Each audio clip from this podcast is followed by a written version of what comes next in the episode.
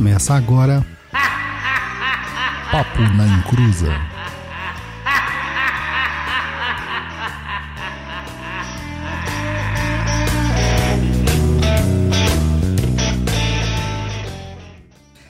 Começou! Aqui é Douglas Rainho e prefiro renegar uma verdade e aceitar 10 mentiras.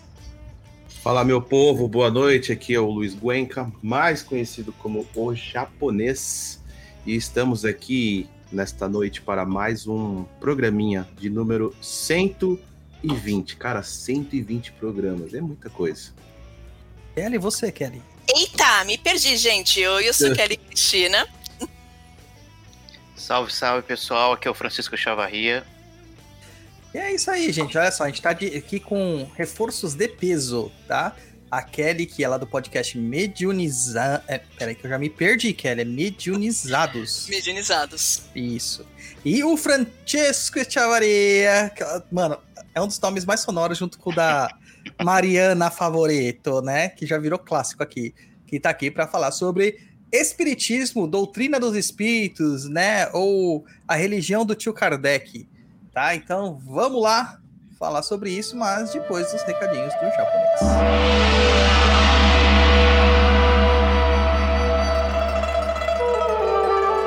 Recados do japonês, né? I'm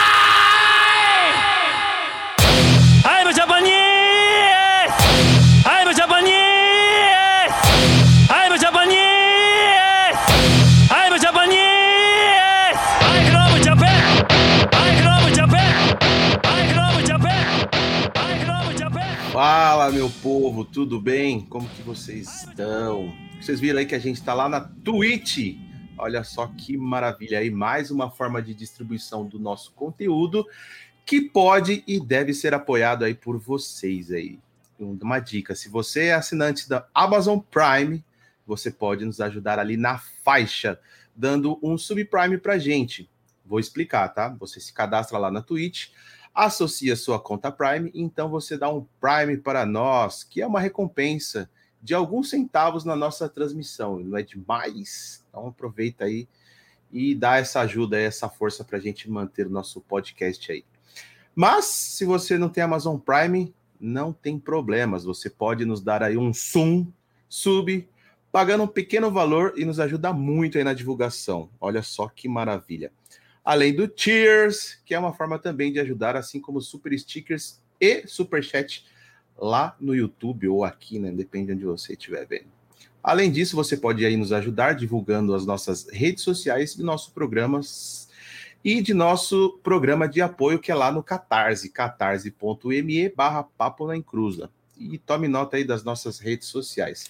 Instagram, que é aquela rede aí atualizada quase que online, né? instagram.com barra papo na encruza ou no seu aplicativo simplesmente arroba papo na encruza. Procura lá, coloca o arroba papo na encruza, já aparece para você. Nosso blog aí com muitos textos e vídeos é o www.perdido.co e eu vou reforçar mais uma vez, é só o C e o O. Não tem M, tá, gente? Nossa plataforma aí de cursos está lá disponível no Perdido EAD, www.perdidoead.com. Também tem o TikTok da Discordia, que também é arroba papo na encruza. Nosso e-mail lindo aí para você mandar a sua pergunta, a sua sugestão para ser lida lá no Tá Perdido, é contato arroba perdido.co. E também convidamos a todos a fazer o Perdido EAD, prestigie o conteúdo mais top sobre macumbaria que você pode encontrar, tratado com seriedade, respeito e grande eficiência. Não espere as promoções, faça agora mesmo o curso, sempre tem uma opção mais facilitada. E veja a sua vida mudar sempre para melhor. Nesse mês de março, o pacote de ataque e defesa mágica, mais proteção de ambientes, super em conta. Confere lá no site www.perdidoead.com. O preço é a metade da metade, gente. Então, tá muito barato, né? Recados dados, recados passados, eh, acho que é só, né? Então, vamos, vamos começar esse programa aí, Douglas. Bora, Japonildo, bora aqui com todo mundo agora, né? Deixa eu mudar as coisas aqui. É muito trabalho com uma pessoa só. Quase derrubei minha Coca-Cola aqui. Coca-Cola patrocina nós. E hoje a gente vai falar sobre espiritismo, tá? tá? Espiritismo, que é aquela doutrina, né, dos espíritos, ou deveria ser a doutrina dos espíritos, e que muitas pessoas confundem completamente e usam termos é, como kardecismo para se referir a essa doutrina, é, associam isso com coisas além do próprio espiritismo, né? Ah, ah, Ramatiz, Ashtar uh, até umas doideiras, né? Pleidianos, ETs, ET Bilu, Pleidianos ufologia. Quê? Pleidianos não existe? Isso Deve existir, cara, mas eu acho que não tem como ele vir lá no meio do, do, do centro espírita e falar assim: irmãos, conheci Jesus e Jesus disse que fora da caridade não há salvação. É meio né? difícil. Então, Os reptilianos também. É, reptilianos. Então é umas coisas assim que a gente tem aí muito da hora, né, pra gente falar. Não que não deve existir, japonês, deve existir um monte de ET. A questão é, você se preocuparia com pessoas como nós, cara? Sabendo que no mundo, sabe, no universo deve ter tanta coisa melhor. Então aqui com a gente hoje a gente trouxe a Kelly Cristina, que é do Mediunizados Podcast, tá? Podcast falando sobre espiritismo. E Kelly, se apresenta um pouquinho, fala de onde você vem, o que você faz, o que você gosta de comer, qual que é o seu pix pro pessoal mandar. Opa, Pix pra Pix você. é meu e-mail, gente. Já sai com meu e-mail e com mandando dinheiro. Aí, aí é bom. É, eu sou Kelly Cristina, eu sou economista. é, sou espírita a vida inteira, então lá se vão quase 35 anos de, de espiritismo e de doutrina. É, sou expositora. Controvérsia, mas sou expositora espírita. é, que mais? Sou podcaster, falo no Mediunizados, que a gente fala de espiritismo, e falo também há alguns bons anos no Lado Negro da Força, que é um podcast de cultura pop, uma, uma revista eletrônica. Ah, também escrevo um pouquinho, e eu cheguei até para dar propriedade por que, que eu estou aqui. Ah, pesquiso ra- racismo e relações raciais no mestrado, Falo de diversidade já há alguns anos, diversidade e ESG para empresas. E coordeno também um grupo de diversidade na empresa que eu trabalho. Maravilha. E lançou um livro recentemente. Sim, lancei um livro, tem um conto no. Nossa, gente, eu tô nervosa, tão nervosa. eu tenho um conto no Raízes da Manhã, que é um livro que foi lançado pela Autêntica e pelo seu, da Gutenberg. Então, lá é um livro que fala de afrofuturismo, então é ficção científica. Convido todo mundo a ler. Maravilha, maravilha. Cara, já gostei do nick dessa pessoa. Elfa lésbica. Boa noite pra quem é de boa noite. Boa noite pra quem é de boa noite. Por que, que eu gostei desse negócio? Sabe que vai rolar uma série do Senhor dos Anéis, né? Agora vai rolar uma série da Amazon do Senhor dos É, Anéis. e não, tem, na- não, não existe elfo preto, gente. Exatamente! Daí eu pergunto, será que existe elfa lésbica? Entendeu? Então, ó, tá aí a, a dica, hein, gente? Tá aí a dica, ó, da diversidade. E também aqui com a gente, né, ele, a lenda, Francisco Echavaria, o Pai Kaká. Seja É. bem-vindo, Pai Kaká. Valeu, gente. Obrigado. Obrigado por tudo. É, o, o, Francisco, ele é, assim, tímido, mas ele vai se soltando. Vocês lembram do Está. Perdido como que é, né? Daí ele começa a falar com propriedade, já faz É- um discurso. É que minha, né? minha vida não, não é tão glamurosa, não. É mais simples. Ai, mas, mas aguenta umas perrengues dentro do, do, do centro espírita que não é brincadeira, É, né? mas é bom, eu gosto. Eu gosto desse tipo de trabalho. Então vamos lá, gente, vamos lá. É, primeira coisa de tudo, assim, a gente tem que falar um pouquinho sobre a origem do espiritismo, né? Ah, o espiritismo é uma, uma religião para nós brasileiros, mas de certa forma ele não começou com este intuito. Né? É, a ideia do espiritismo, na verdade, a ideia do cara que foi lá criar o espiritismo, por assim dizer, né? Criar o termo, a doutrina, a codificação e tudo mais, estruturação da, da doutrina. O cara ele foi lá para testar o contrário, certo? Foi para Exatamente. desprovar, né? O cara Exatamente. era um cético. Ele via o que acontece. A gente teve ali no momento, com metade do século XIX, uma efervescência de fenômenos mediúnicos. Então eram as mesas girantes, era a cadeira rodante, a mesa que anda, era um monte de coisa que andava, espírito que aparecia. E o Kardec era muito cético. Então ele olhava para aquilo e falava: não, isso aqui é coisa de gente charlatã. Ninguém são e com o mínimo de intelecto vai acreditar nisso. Só que muito pelo contrário, você tinha uma galera enorme é, que gostava desses fenômenos e acompanhava, e ninguém tinha uma explicação lógica para isso. Então, o que, que o Kardec faz? Ele vai numa primeira reunião muito cético, não vai acontecer, e ele começa a perceber que existe alguma inteligência naquelas comunicações. Ele começa ali meio que instigar, mas ainda assim tentando pegar a fraude. E assim ele passa seis meses ali caçando fraude, caçando fraude. E até que ele começa, opa, talvez aqui não seja fraude, talvez eu tenha aqui um fenômeno inteligente, alguma coisa por trás. E ele decidiu que ele queria entender o que seriam essas coisas por trás. Então, é, é muito legal você parar para pensar que o Espiritismo ele não começou com alguém crente, ele começou com alguém cético. E, é. e os outros pilares, teoricamente, o Espiritismo seria ciência, filosofia e religião. Então, os outros pilares vão, vão sendo construídos aos poucos. E a gente hoje esquece disso, esquece bastante. Esquece. Principalmente a parte do ciência, cara. A parte do ciência é a parte mais esquecida. Mas você falou Kardec, mas nessa época não existia Kardec. Ele nessa não era época... Kardec ainda. Ele era Leon Denis Hippolyte. Não, Leon Hippolyte. Denis Hip... Não, vamos olhar aqui, às vezes a gente se perde no nome, que é nome completo. Hippolyte, Hippolyte. Leon Denisar Rivaio. E quem é esse cara? Ele é um professor.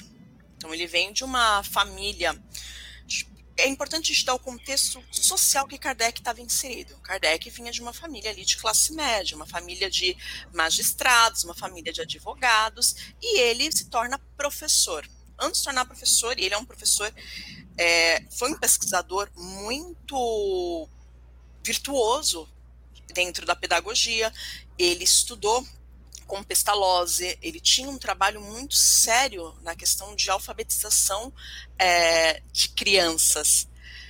Isso é muito legal, porque ele já vem com um olhar muito científico para aquele método da pedagogia e um olhar muito humano por outra, outro, em outros momentos, porque justamente por ser discípulo de Pestalozzi, ele entende aquele, aquela criança não só como um mini humano, mas como um ser em desenvolvimento que está aprendendo. Sim, sim, é uma outra abordagem que existia de educação na época, né? Mas para Kaká, você, cara, como que você entrou nessa de ficar é, falar assim, não, a, o espiritismo é minha cara, vou entrar nessa nessa bodega aqui. Na verdade, eu nasci num. Tá escutando direitinho? Sim, sim. Nasci no lar espírita, né? Então, os meus pais eram espíritas, eu tô acostumado com a questão do, da mediunidade em si desde pequeno. Não foi nunca uma, uma coisa tão mística, né? Foi uma coisa natural. Então foi aquela criança que fez uh, a evangelização, mocidade, ESD, aí inicia, iniciando um desenvolvimento mediúnico novinho, e foi. Não tive muita saída, né? Sabe a criança do sexto sentido? É, Era eu... mais ou menos a minha realidade ali. Então, uh, hoje, apesar de trabalhar muito em cima do que Kardec codificou, né? Não que ele determinou, mas o que ele codificou. É, eu também a casa onde eu trabalho tem uma abertura mais uh, universalista. Então hoje, apesar de ter começado no centro, dentro de um sanatório espírita, hoje a casa uh, trabalha com todas as linhas possíveis, né? Que a gente já conversou, desde caboclos, pretos velhos até os próprios Exus. Então, uh, apesar de estar universalista, eu não largo nunca as minhas raízes no espiritismo. É, é, eu acho que ninguém larga, né, cara? Eu nasci numa casa de macumbeiro. Então, mas a minha tia, ela é uma das cofundadoras lá do Kardec ali em São Mateus, né, no, no bairro onde a gente morava. Foi professora lá durante muito tempo, ajudou a erguer a casa e manter a casa e tal. É, então, o espiritismo fez parte da minha, da minha vivência, né? Só que assim, o Douglas é muito revoltado, cara. O Douglas ele ou era expulso dos centros espíritas ou ele se expulsava, né? Então, é, o chão de terreiro era o meu lugar mesmo. Era onde eu tinha que estar. Tá. Era o atabaque batendo, né, aquele tremor e tudo mais. Até porque onde que a gente frequentava, geralmente as manifestações desses espíritos, eles eram contrários, né? Esses locais eram muito contrários. Então, realmente, os, os centros espíritos que eu tive contato, é, nenhum deles trabalhava com espíritos que não fossem de irmãos, de santos, uhum, de é, doutores né? e tal. É. E o curioso é que quando eu ia passar, não sei se tem no terreiro, no centro que vocês vão, no do Pai Cacá Tempo, que ele já falou, o atendimento fraterno, que eles falam, que é o atendimento, né, na hora que tem um espírito lá que fala por algum médium, tá? Seria quase a nossa incorporação, mas não é bem incorporação, é a psicofonia. Toda vez que eu estava lá, quem aparecia nos médios era sempre um preto velho. Era sempre um preto velho. É meio que fala assim, ó, você não, tem que estar tá aqui, mano. Sai daqui que seu lugar é batendo tambor, né? batendo tambor. Mas voltando para a história, que é o importante, né? Eu, assim, o, o espiritismo, ele surge dessa sociedade parisiense efervescente, nessa necessidade de um entretenimento novo, né? Nós estamos vivenciando um mundo do século XIX. Para a gente, hoje em dia, é muito fácil falar assim, ah, as mudanças são muito rápidas, mas as mudanças começaram a ficar rápidas a partir da Segunda Guerra Mundial em diante. Até então, a, qualquer tipo de evolução social era muito lenta, muito gradual. Então, a questão da, da tradição, do conservadorismo, é, é, de dificuldades de, de, de, de, de inclusão social de diversas áreas, né, era muito complexa já no mundo todo. Paris, nessa época, era conhecida como a Cidade Luz, era tida como ponto, não é porque ela era toda iluminada, gente, é porque ela era tida como ponto de iluminação da humanidade. Né? A França era tida como um dos maiores é, países assim na criação de filósofos, de pensadores, de cientistas e afins. E a gente vive nesse século XIX o positivismo, que é um resgate do, do, do homocentrismo, né? Do, do ser humano aparecendo ali como o centro do, do, do, do universo, né? É, tirando Deus um pouquinho da jogada. E quando aparece o Espiritismo, ele, antes um pouquinho, né, é, nessas mesas de antes das sociedades parisienses, porque isso não era o povão que fazia. O povão uhum. continuava cultuando suas formas regionais e afins, seus jeitinhos lá de cultuar as religiões dele. Com certeza, muitos falavam com mortos, tá? Mas essas coisas de manifestação espiritual aconteciam na alta sociedade, justamente por causa que era uma forma de entretenimento. E quando surge essa questão do Kardec, o Kardec ele meio que ele se alia ao pensamento positivista, iluminista, mas ao mesmo tempo ele é contrário, porque ele está resgatando um tom religioso. Como que é isso para você, Pacacá? Como que você, você imagina essa situação assim do Kardec, né, é, vivendo em dois mundos? Porque realmente ele vive em dois mundos, né? É, na verdade, foi um, um processo gradativo, né? Ah, principalmente na medida que Kardec foi ficando, percebeu que estava ficando mais doente, mais debilitado, ele começou a dar mais vazão nessa questão mais ah, ligada à, religião em si, né? De início foi muito ligado à questão científica né, e filosófica. Ah, eu acredito que Uh, a gente vai falar isso mais à frente, então não vou nem, nem dar muito spoiler, mas uh, o, o, Evangelho segundo o Espiritismo foi a bênção e a tragédia de Kardec ao mesmo tempo. Sim, penso a mesma coisa. Pode falar, Kelly. A gente tem um outro ponto aqui. É, tem um livro mais recente que faz um compilado de cartas do Kardec que ele trocava. E uma das razões, porque ninguém nunca entendeu muito bem o porquê ele estava frequentando aquelas mesas girantes, já que ele era um cético. É porque ele perdeu uma filha adotiva. Então ele, che ele chega naquele meio ainda tentando buscar algum consolo, tentando, putz, será que é? Será que não é? Mas eu não acredito. Então ele já, apesar de ser um cético, existem ali evidências talvez ele não fosse tão cético assim. Ele quisesse ter um vislumbre do futuro. E quando a gente fala de positivismo, é, ele é um meio que um desdobrado do iluminismo. Você traz ali o homem como centro e o positivismo, você abandona toda e qualquer explicação que não é, que você não tem uma, um fundo lógico, racional ou tido como científico e abraça apenas aquilo. Então ali é uma brecha do que vem a ser o materialismo mais à frente. Sim, sim. E a gente vê que essa questão né, materialista ela foi tão impactante para essa sociedade que vinha de um século XVIII, né, que, que um século XVII, um século XVI, muito é, focado na, na, na, igreja, né? Século XVII e XVIII, muito focado no protestantismo espalhado pelo mundo e grandes partes das atrocidades que a gente até remete às questões da Inquisição que a gente associa a uma Idade Média, nem aconteceram na Idade Média. Né? Na Idade Média já era uma idade de certa iluminação, porque eles tinham estudos científicos, tentativas de, de desenvolvimento sociais e afins, é, mas tinha. Hoje em dia a gente está começando a desconstruir essa ideia. Mas a gente vê que posteriormente, na Idade Moderna mesmo, a gente começa a perceber que a igreja ela se torna um elemento vital na castração da, do intelecto humano.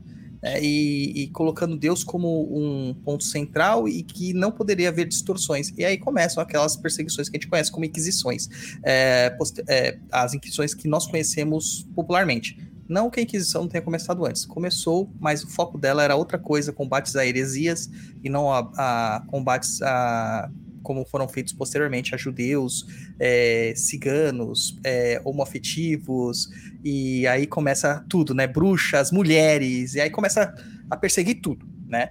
E a igreja culmina também com a questão da, do escravagismo posterior dos povos, dos povos eh, naturais, né, dos povos originários do Brasil e de toda a América, e também dos povos africanos que vão ser trazidos para cá. Então tem todo esse con- contexto de violência eh, intelectual e física para depois culminar no positivismo do século XIX, tentando dar uma, uma outra guinada, tirando a religião de, de cena aí. Né? E o Kardec nesse meio. Mas ele tava lá, né, gente? Tava lá no meio das mesas girantes, as mesas. Imagina só, japonês, você lá vai ser convidado para jantar no, no, num salão parisiense. Lindo, maravilhoso, aquele de filme, né? Com aquele seu vestido de gala. E aí, cara, a mesa começa a girar e bater no chão e, cara, e a galera adora isso. Você Pegadinha tava- do Silvio Santos. Não, E outra, detalhe, na França costuma dizer que não existem banheiros nos prédios, né? Que os banheiros são isolados. Imagina só o cagaço dessa galera, mano. Imagina. Eu já ia falar onde tá a câmera. Você brincou de compasso na escola? De brincadeirinha de copo na escola? Ai, cara. Isso, isso você mesmo já falou que não é brincadeira, entendeu? Sim. Não é brincadeira. Tá, Mas, nunca, mas eu é, nunca fiz isso, nunca fiz isso. Muito cagão, mano. Muito cagão. Tá Eu sou muito medo de espírito. Sou Eu fiz na- dentro da casa espírita na evangelização. Tomei uma bronca tão grande do, do evangelizador depois. Que delícia. Super. Ah, eu adorava. Adorava isso aí. Você já fez essas artes, né, Pai Kaká? Fala a verdade. Nada, eu era muito comportado. Depois de velho que eu fiquei rebelde. Não, você não juntava os amiguinhos assim e falava assim, vamos aqui, ó, vamos, vamos falar com o espírito aqui, vamos?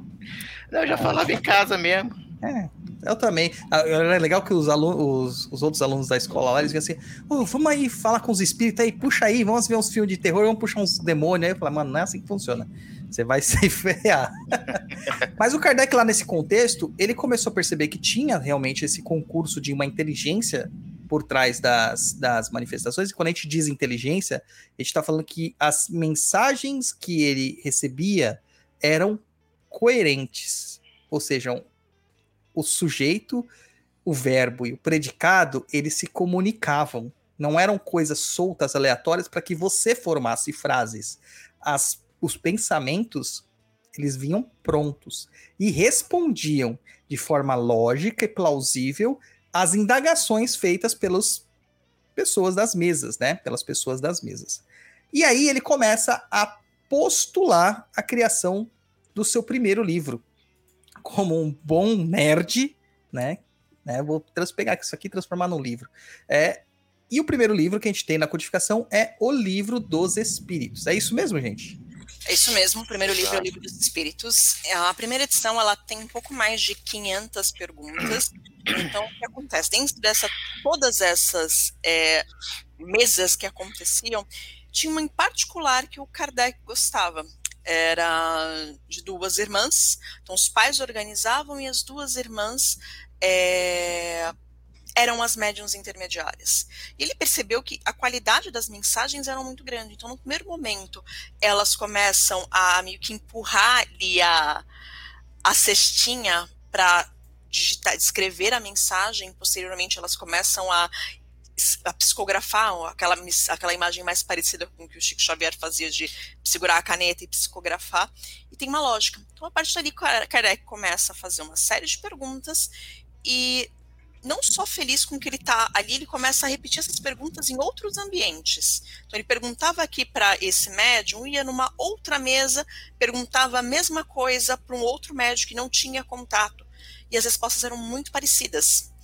Com isso, ele entendeu que existia uma inteligência e ele faz um grande compilado dessas perguntas, essas 500, se não me engano, são 508 perguntas, e sai a primeira edição do que é o Livro dos Espíritos. Com isso, Kardec entende que putz, tem muito mais coisa para se coletar. E essas perguntas continuam. E dois anos, de, dois, é, dois anos depois sai o, a segunda edição do Livro dos Espíritos, que aí já passa para mais de mil perguntas. Que é a versão atual que a gente tem. Exato. É, atual assim, né? Porque devia ter sido alterado muita coisa ali, né? Até por causa de uma recomendação dele mesmo, né? É que não se parassem as investigações. Mas você falou duas coisas, Kelly, que eu acho muito interessante a gente ressaltar. Essas duas médiums que ele gostava muito. Uma era a Caroline e a outra era a Julie, né? É, não sei como que se fala em francês, mas whatever, porque francês é uma língua do capeta. É, Boldan, né? As irmãs. Uma tinha 16 e a outra tinha 14 anos. Eram É. meninas. E o que, que, tipo, como ele acreditava nessas meninas? Não podia ser, tipo, uma loucura delas? Porque nós temos um caso polêmico das irmãs Fox nos Estados Unidos, que é uma outra questão. As pessoas associam muito o espiritismo às irmãs Fox e não tem nada a ver. É, uma, é um outro contexto. A comunicação espiritual era a mesma, mas era um outro contexto. Só que elas foram coagidas ou elas admitiram, ninguém sabe até hoje, a dizer que aquilo lá era uma fraude. Né? O Houdini passou a vida dele inteira tentando provar que era uma fraude, porque ele recebeu uma mensagem né, errada. Ele não Na verdade, ele não recebeu a mensagem que ele queria, daí ele ficou magoadinho, fez mimimi e começou a perseguir o- todos os espiritualistas, né? Sim. Ele, é, a história do Houdini é muito curiosa. Ele tinha uma relação tanto quanto doentia com a própria mãe. Quando a mãe falece, ele não. Minha mãe nunca iria morrer e me abandonar. Então, se existe, ela vai me mandar uma mensagem. Então, ele gastou rios de dinheiro com médiums e tentando achar a mensagem da mãe. E nenhuma era a mensagem da mãe, porque ele esperava que viesse um código da mãe e nunca veio. Ele se revoltou e resolveu desmascarar. Então, Houdini é tido como um dos grandes inimigos do espiritismo, porque ele, de fato, ativamente gastou muito dinheiro, até chegou a perder boa parte da fortuna nessa, nessa busca.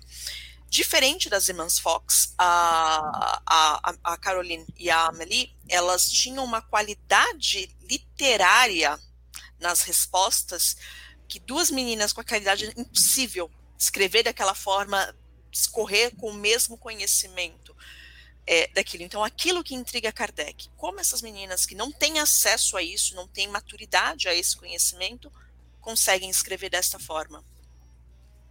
Então, e aí depois ele começou a, a colocar outros médiums, né? Ele colocou a Celine Jafé, 18 anos, a, a, a Irmãs do Fá, que tem até várias, tem vários lugares que tem o nome dela, tem, tem editora com o nome dela, que, o- se eu não me engano, é ela que no, no filme, vocês assistiram o filme, né? Sim. É Ela- ela que no filme que os caras colocam como uma vilã que quer direitos autorais, não é? Sim, que ela quer cobrar que o nome dela seja dito, escrito no livro, já que ela contribuiu. Isso é uma coisa que o espiritismo peca em muito, porque a grande maioria esmagadora das mulheres, do- dos, dos médiums que trabalharam em toda a codificação são mulheres. E essas mulheres não têm seus nomes citados. As Hum. mulheres, com exceção das irmãs, porque bem no começo você tem algum ali, ah, algumas outras pingadas, todas essas foram apagadas da história. E não se fala. Assim eu não aguento, gente. O Kardec era racista e misógino ainda. Assim não dá, cara. E aí, pai Kaká?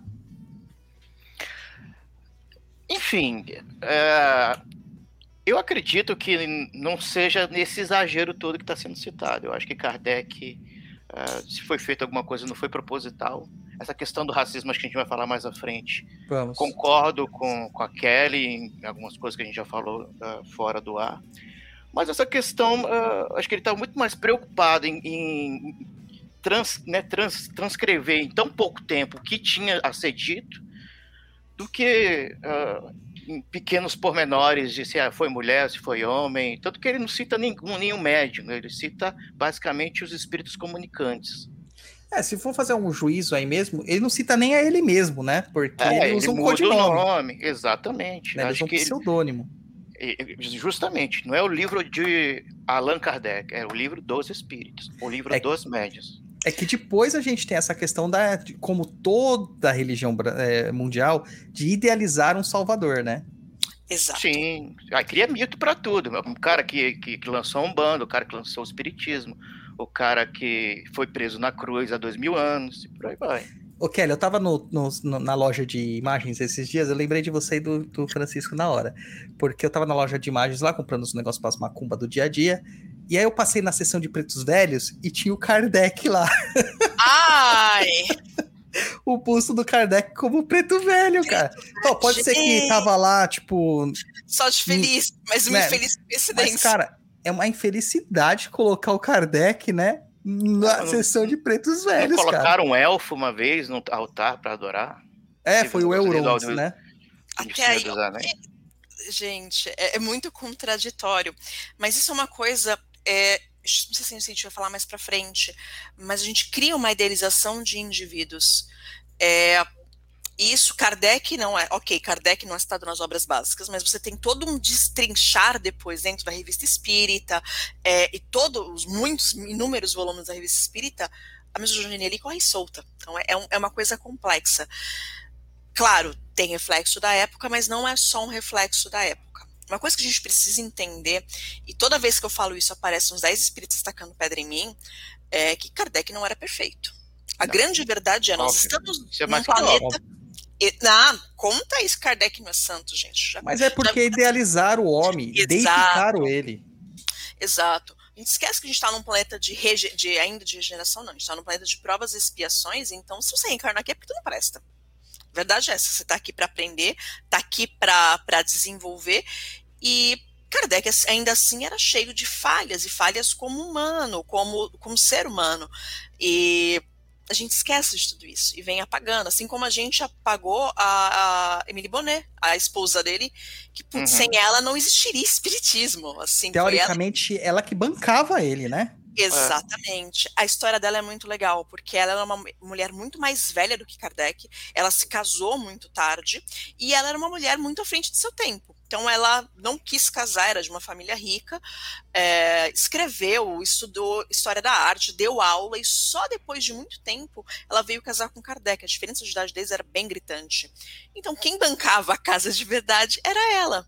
Quem bancou todo o espiritismo, e o tempo que o Kardec tirou, porque ele mais pro final da vida, dedica todo o tempo pro espiritismo, foi ela quem segurou as pontas. E Eles não tiveram filhos, né? não, não tiveram filhos. Até Tanto porque que ela, ela era é- mais velha.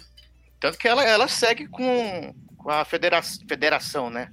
A parisiense, Sociedade Parisiense. falece, né? Ele, Sim. quando ele desencarna, ela continua a tocar. Ela tem até um. A gente fala mais pra frente que aí é queima pauta. Ela tem até um, um, um ponto até mais importante de por que a, o espiritismo conseguiu chegar na pureza doutrinária que nós temos hoje. Uhum. Mesmo com as falhas, a gente tem muita pureza doutrinária ainda. É, ela foi uma intelectual fora de série. É, é a mesma coisa que aconteceu com a Marie Curie. Que Uhum. quando ganhou o primeiro Nobel, não podia ganhar sozinha e o trabalho teve Exatamente. que ser dividido com o seu marido. Né? Já no segundo, ela conseguiu sozinha pelos seus méritos próprios, como já havia de ser, né? e que a sociedade aceitou. E acontece isso com muitas mulheres.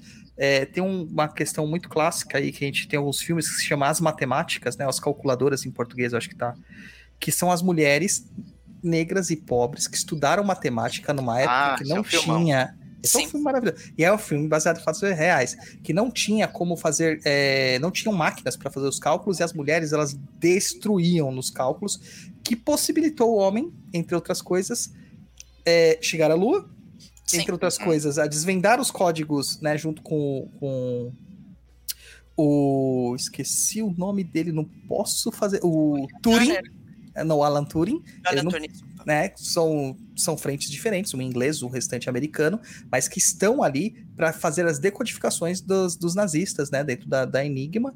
Né? E curiosamente, né? De um lado a gente tem mulheres pobres e negras, do outro lado a gente tem um homem Homossexual. homossexual, sabe? E hum, o que aconteceu com esse povo? Foram praticamente apagados da história. O. Turing que depois conseguiu recuperar tal, com um pedido de perdão, e agora as mulheres, né, recentemente, né, trazendo nos filmes, retratos, livros e afins. né? Então a gente vê esse apagamento acontecendo mesmo. Isso é uma coisa social que já acontecia. A gente não pode falar que o isso é uma coisa, uma crítica espíritas. Eu falo, tenho um ranço de espírita, porque é uma crítica, tá, espíritas. Sim. Vocês não são melhores do que ninguém. Não mesmo. Não e nem mesmo. os espíritos que se manifestam lá são melhores do que ninguém. Não mesmo. A Você própria não tá- irmã. A irmã do Fo, do Fo, do Fax, não sei como se fala o nome dela, de, é Defo, do Fo, deve ser isso aí. Ela dizia, se- ela dizia que incorporava o espírito de São Luís. Já ele sendo santo já é triste, ainda mais sabendo que esse santo significa que era o rei da França. Aí é pior ainda, cara. Entendeu? Ah, mas não tem youtuber aí falando que o mentor dele é um apóstolo? Ah, Não. não, é. Que ninguém é. Seu, quem é seu mentor? Ah, é o seu Zé da esquina. Nunca, nunca é a dona Maria É. da cantina. É sempre alguém É. de alto. É. É igual a apometria, né? Você sempre foi um rei, você sempre foi um conde. Exato. Meu Esse é um Deus. dos grandes problemas, eu concordo com a Kelly. Agora, até reforçando o que a Kelly falou do- dos efe- defeitos de Kardec, assino embaixo, e esse Kardec era uma pessoa grosseira, impaciente, pragmática, é, difícil de se lidar, né, além do, do que foi dito.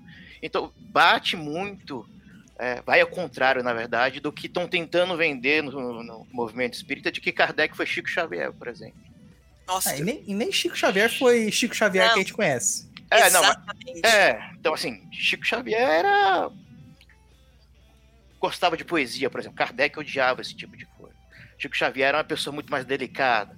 Kardec era bruto. E Ah, você Mas que não é com uma eles vida falam que que um é, é a ressurreição do outro. A ressurreição. A Reencarnação. reencarnação do outro. É. Ah, eu ouvia isso muito lá. Na- lá em Uberaba mesmo eu ouvia isso. Das próprias pessoas do, do terreiro do, do, terreiro, do centro do Chico. Eu frequentei muito tempo, gente. Eu viajava direto com a minha mãe. Minha mãe adorava o Chico. Eu, Sim. eu, eu ia lá dos 14. Eu acho que eu fui lá dos 14 até quando ele morreu. Entendeu? Ele morreu em. Quando foi que o Brasil ganhou a Copa, Luiz? 2000 e... 2002. 2002. 2002? Foi quando ele 2002. morreu, né? Então eu ia lá desde 1994, cara. Então eu frequentei bastante lá, né? O Luiz já foi lá também, lá em Uberaba, lá. Fui acho que umas duas ou três vezes lá. Mas ele ia por motivos escusos. Ele ia pra pegar minha irmã. É diferente. Ele não ia porque ele ia lá pra, pra se elevar. Eu era namorado da sua irmã, você queria que eu fizesse o quê? Ficasse em casa, mano.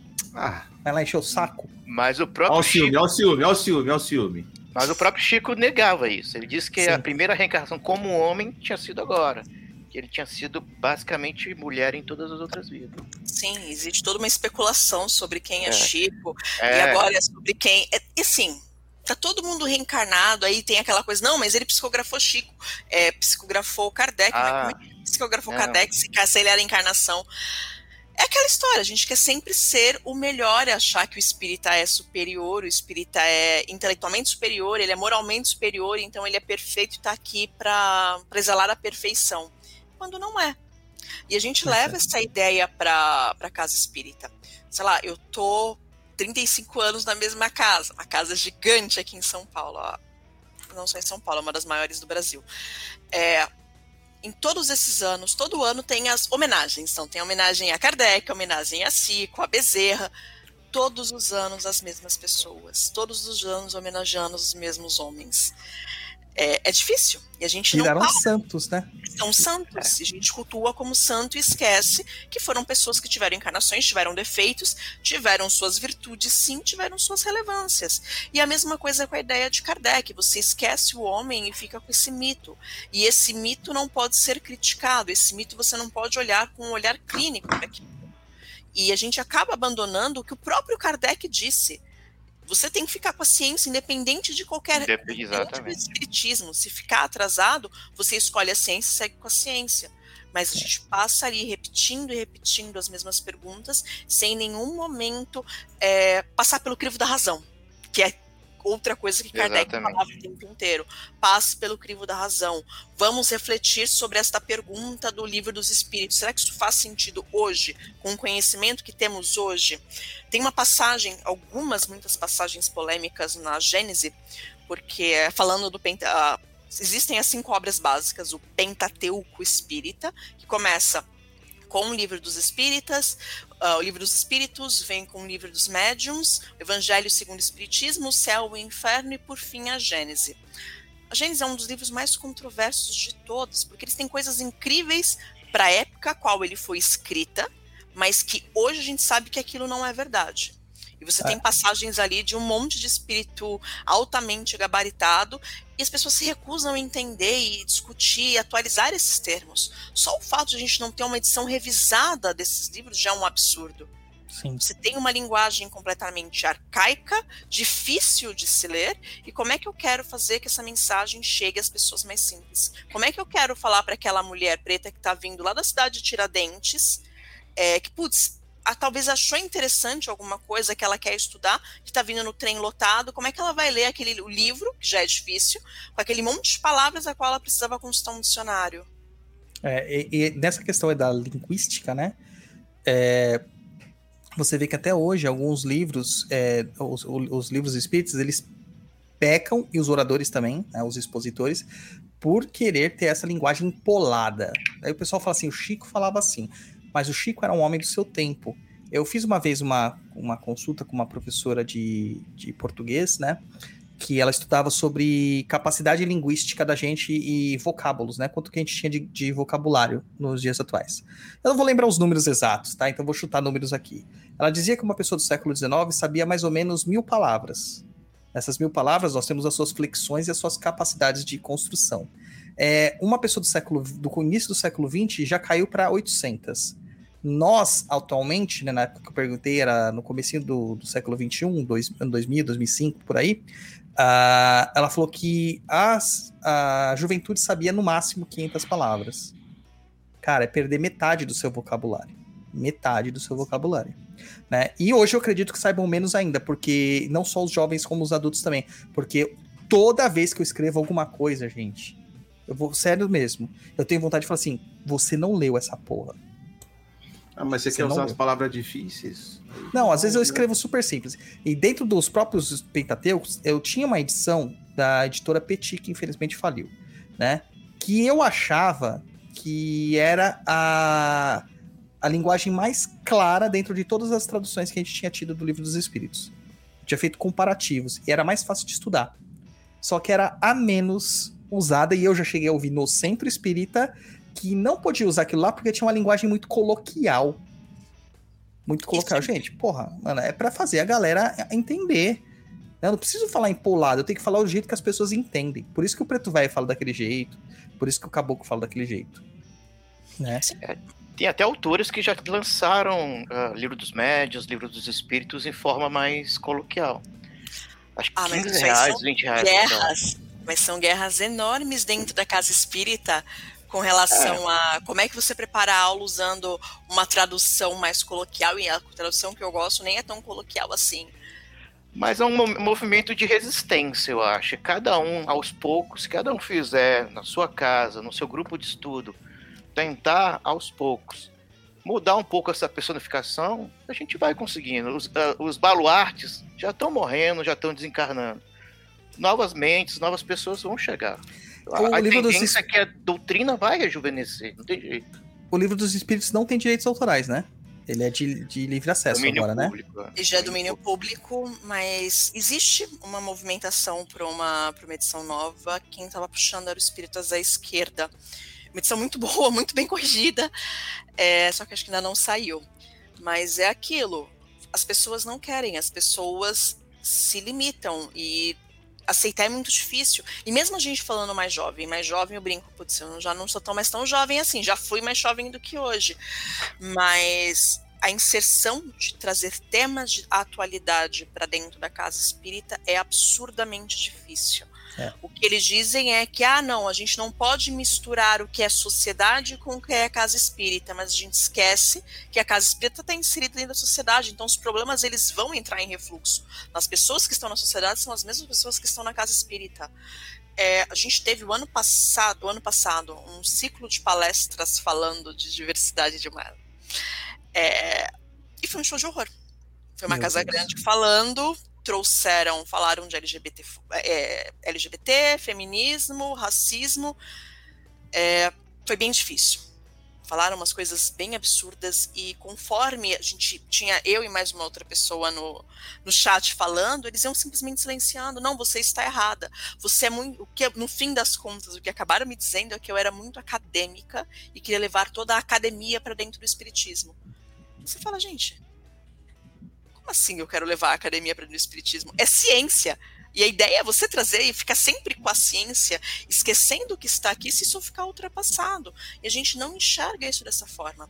Isso é muito reflexo de como o espiritismo chegou no Brasil, né? Ele chega, a, não só chegou, mas a for, o corpo que ele toma dentro do Brasil. Aqui no Brasil, apesar de a gente falar que ele é um tripé, eu tô queimando pauta, gente. É, apesar de a gente Pouquinho. falar Mas que pode ele é um tripé de ciência, filosofia e religião, a gente abomina completamente do- dois dos pezinhos do banquinho e fica só pulando em cima do da religião. E aí a gente cria dogmas é, e vende um cenário que é completamente falso. Porque a gente vira e fala, ah, não, o espiritismo não tem dogmas. Não existem dogmas no espiritismo. Mas você chega na casa espírita, você Tem toma sua dogma. água fluidificada, você assiste sua palestra, toma seu passe, e olha lá, se o passista estiver de preto, você não quer tomar passe com ele. Não, e tem detalhe, né? Eu vou, eu vou fa- fazer alguns comentários. Primeiro, vou, eu vou escrever a versão mano da ZL do Livro dos Espíritos. Eu vou, Maravilhoso. vou escrever, né? Pode ir pá. Ah, é, Uma outra questão aí que, que, que é interessante, você falou do, do, você chegando no centro espírita e tal. Uma vez eu fui ao, te- ao centro espírita, é, eu tava passando por algumas perturbações espirituais, eu tinha uns 16 anos e o terreiro tava muito longe pra mim. Na época eu tinha 16 anos, eu não podia de, de- não tinha carro. E o terreiro onde eu, da onde eu morava dava duas horas e meia de, de carro. Eu precisava de, de ônibus, eu ia demorar muito mais. Né? E eu tinha uma certa dificuldade de estar lá, porque era atendimentos à noite, e eu jovem e tal, não tinha como ir. E eu ia num centro espírita próximo. E eu lembro que eu cheguei lá e já tinha feito os cursinhos do centro espírita lá de São Mateus, é, todas aquelas, aquelas coisas que você tem que fazer. E eu cheguei num outro, num outro centro, que era na Vila Mariana, e me falaram assim: não, você vai ter que começar tudo de novo. As federativas são diferentes, as brigas de federativa também tem isso. Eu Porque falei, a assim, gente fala de ego. Eu falei assim, gente, a doutrina não é única? Não, você vai ter que começar tudo de novo. Daí eu falei assim, tudo bem, mas eu já venho de uma família espírita, eu tenho um certo tipo de mediunidade, eu ouço espíritos falando, não, não ouve não, isso aí deve ser coisa da sua cabeça. Cara, hoje eu sei que, né, hoje tá mais provado que não é, né? Então, assim, a gente, a gente vê muitos erros humanos dentro do centro espírita. É, o paradoxo, né? A gente cai, não é o espiritismo, é o espírita. É. Não Exatamente. tem jeito. Espiritismo é uma doutrina linda, maravilhosa. É a codificação do espírito para o espírito. Agora, o espírita que estraga. É um bandista que estraga. É o- É o protestante que É estraga. humano, é humano. Né, Não é o humano. Humano nunca estraga, é o humano. Tá? Com H. A Hitsukadi. Coloca aqui. Eu saí do espiritismo quando eles me falaram na casa animais não tinha alma. O Hitsuka, não tem, cara. Não Você tem. também vai sair do meu terreiro. Tá? Tem princípio inteligente. é princípio inteligente. Não existe isso, gente. Eu sei que vocês amam animais. Eu gosto muito de animais, mas é diferente. O que anima o animal não é uma alma. Alma é um privilégio humano, ou uma maldição também, porque eu acho que os animais são muito mais felizes. né? mas é princípios, não é alma, tá? Então você sai Mas pelo tem- motivo errado. Mas tem youtuber dizendo que existem colônias espirituais para cachorros e gatos. Cara, eu já tive muito desdobramento. Com muita nunca comida e vi, Nunca vi um animal. Os animais que eu vi eram projeções dos espíritos. Sim. Eram Sim. criações mentais dos espíritos. Eu nunca vi um animal. E até porque a gente sabe que matou o animal, o animal volta na hora ali, já É, ele na... reencarna imediatamente. É, compulsório. Se fosse a gente dizer é uma alma coletiva, se fosse para usar o termo alma, que tá errado, né? Tá errado. Exato. Ele é- mas a, a ideia de uma coletiva tá certo, porque ele não é uma individualidade ainda. E isso torna. É tão engraçado que as pessoas se ofendem quando a gente fala que animal não tem alma, mas o fato de ele não ter alma, ter um princípio inteligente, é, redobra o nosso, a nossa responsabilidade, porque nós temos alma, nós temos escolha sobre aquele animal, sobre aquele ser que não pensa. É, Exato, Vai- eu adoro escolher uma picanha bem É. legal pra comer. Agora eu matei os vegetarianos.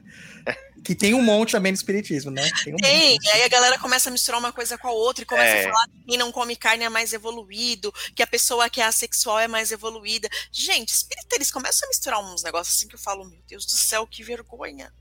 Que vergonha. Tem até um texto seu, né, Douglas, no PNE, que, no, no Perdido, que fala justamente de Ah, ser bom não quer dizer que você é vegetariano, vegano, uma coisa assim, não tem? Exatamente. Não tá Exatamente. atrelado ao juízo de valor.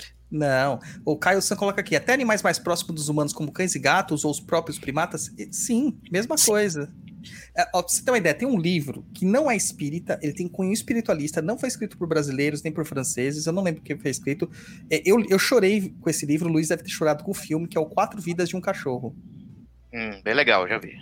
E o que acontece lá? Lá relata exatamente a vivência de um cachorro reencarnando em quatro animais diferentes. Claro que fantasiado e etc e tal, mas a, a forma como é a reencarnação do cachorro, passando assim, tipo, morreu, voltou, morreu, voltou, morreu, voltou. Entendeu? Assim. Entendeu? Não, não tem essa, essas questões. Vamos voltar para a pauta aqui, ó. Na revisão do Livro dos Espíritos, que eu acho extremamente importante, apesar dos seus vários erros que tem nele, existem, mas não são erros é, propositais, são erros de, de obra de tempo, de falta de revisão, de falta de atualização. Na, na- quando ele fez a. acrescentou as outras, outras perguntas, que totalizaram mais de mil perguntas, ele começou a usar muitos é, médiums diferentes do que ele já usava, né? E aí a gente tem aquela questão de que começavam a aparecer figuras muito proeminentes, né? Eu vou citar alguns aqui. São Luís, que era o rei Luís IX da França, né? O São João Evangelista, Santo Agostinho, que eu acho um, um contrassenso Santo Agostinho no Espiritismo, cara. Total. Porque ele é, o, ele é o cara que criou o catolicismo como ele é hoje, né? O que, que você É, vai já, falar, pai? já, já escutei que o fato de Santo, Santo Agostinho ir no, trabalhar na questão do, da codificação foi justamente, desculpa a palavra, a cagada que ele fez no ambiente espiritual através do catolicismo. Era uma forma assim. É claro, não foi ninguém que. no- alguém me falou, não tem nada a ver com, com, com espiritismo, tá, gente? Foi um humano que me contou que era uma forma dele se limpar a barra dele de certa forma para melhorar a situação dele. Ó, faz sentido. Faz sentido, Faz é coerente. É, São Vicente de Paula, a mesma coisa, né? Sim. Sim. Aí temos outras figuras aqui que eu achei interessantes. Erasto, que era aquela pessoa que, que foi morta, né, na, por Paulo, se eu não me engano. O seu Erasto tem essa questão. Swedenborg, que é um filósofo. Benjamin Franklin, que era o- um dos pais da independência americana. Fenelon, que era um, um princípio de, de filósofo também francês. Aí aqui me pega três, cara. Três caras que me deixa meio preocupado. Platão. Platão é muito pagão pra estar no espiritismo, cara. Exatamente. Isso me incomoda um pouco. O que, que vocês pensam? Platão, aí você tem depois Galileu Galilei falando umas bobagens absurdas. Eu acho que esse é o grande erro do espiritismo.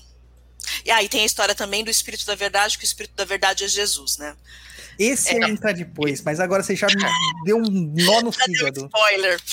Mas é assim, eu acho que esse é o grande erro do espiritismo e esse é um erro que a gente traz até hoje. A gente precisa dar carteirada de nome para ter validação daquilo. Então eu preciso dizer que foi Santo Agostinho que disse aquilo, porque Santo Agostinho era um cara muito foda. Então se ele era muito foda na vida, agora tá muito foda aqui falando o que eu estou falando, então meu conteúdo deve ser um conteúdo muito foda. E isso permanece até hoje, porque a gente não entende quando fala, ah, quem é você? Tem um sketch muito, muito boa do, do Amigos da Luz, que chega um espírita, não, porque eu chega uma, uma, pessoa, uma pessoa normal e um espírita lá no plano espiritual para conhecer o mentor. E o espírito fica, não, meu, porque o meu mentor, meu mentor, eu fui um espírito incrível. Meu mentor deve ser um chip, assim, alguém de alto chip, talvez Emmanuel, quem sabe até o próprio Allan Kardec. Ele cisma que o mentor dele é alguém de muito, muito renome. Enfim, se trocando, chega a mentora, quem é você? Ah, eu sou Dona Maria, mas o que você fez na vida, Dona Maria? Ah, eu fui dona de casa lá em Realengo. Mas você não era famosa? Não, filho, eu sou sua mentora e tô aqui para cuidar de eu cuidei de você. Não, mas eu sou espírita proeminente, como eu não tive um grande nome. Então a gente atrala esses nomes para um peso. E sendo muito franca, eles meio que mascaram até a nosso passar um olhar crítico sobre o que está escrito. Porque eu bato de cara, aquilo é foi Santos Agostinho, então eu tenho que abraçar e acatar, porque deve ser uma coisa de alguém muito mais evoluído do que eu. Quando não. Então, sendo muito franca aí, tomar todas as pedras possíveis, eu bem, bem, bem ponho à prova ali, duvido um tanto desses nomes tão estelares. É. O próprio Sócrates aqui eu já vou falar que não pode ser, viu, pai Kaká? Não pode ser Sócrates. Não, eu, deixa eu, deixa eu Ele não calar. jogou, tava jogando no Corinthians ainda. Mas eu acho, Douglas, assim, pode até ser ah, que esses nomes foram utilizados como uma espécie de, sei lá, uma codificação, alguma coisa. Enfim, pode até ser um animismo, uma mistificação do médium. Mas eu acho que a gente tem que se ater realmente à mensagem, ao crescimento que a mensagem está nos, nos, nos desenvolvendo.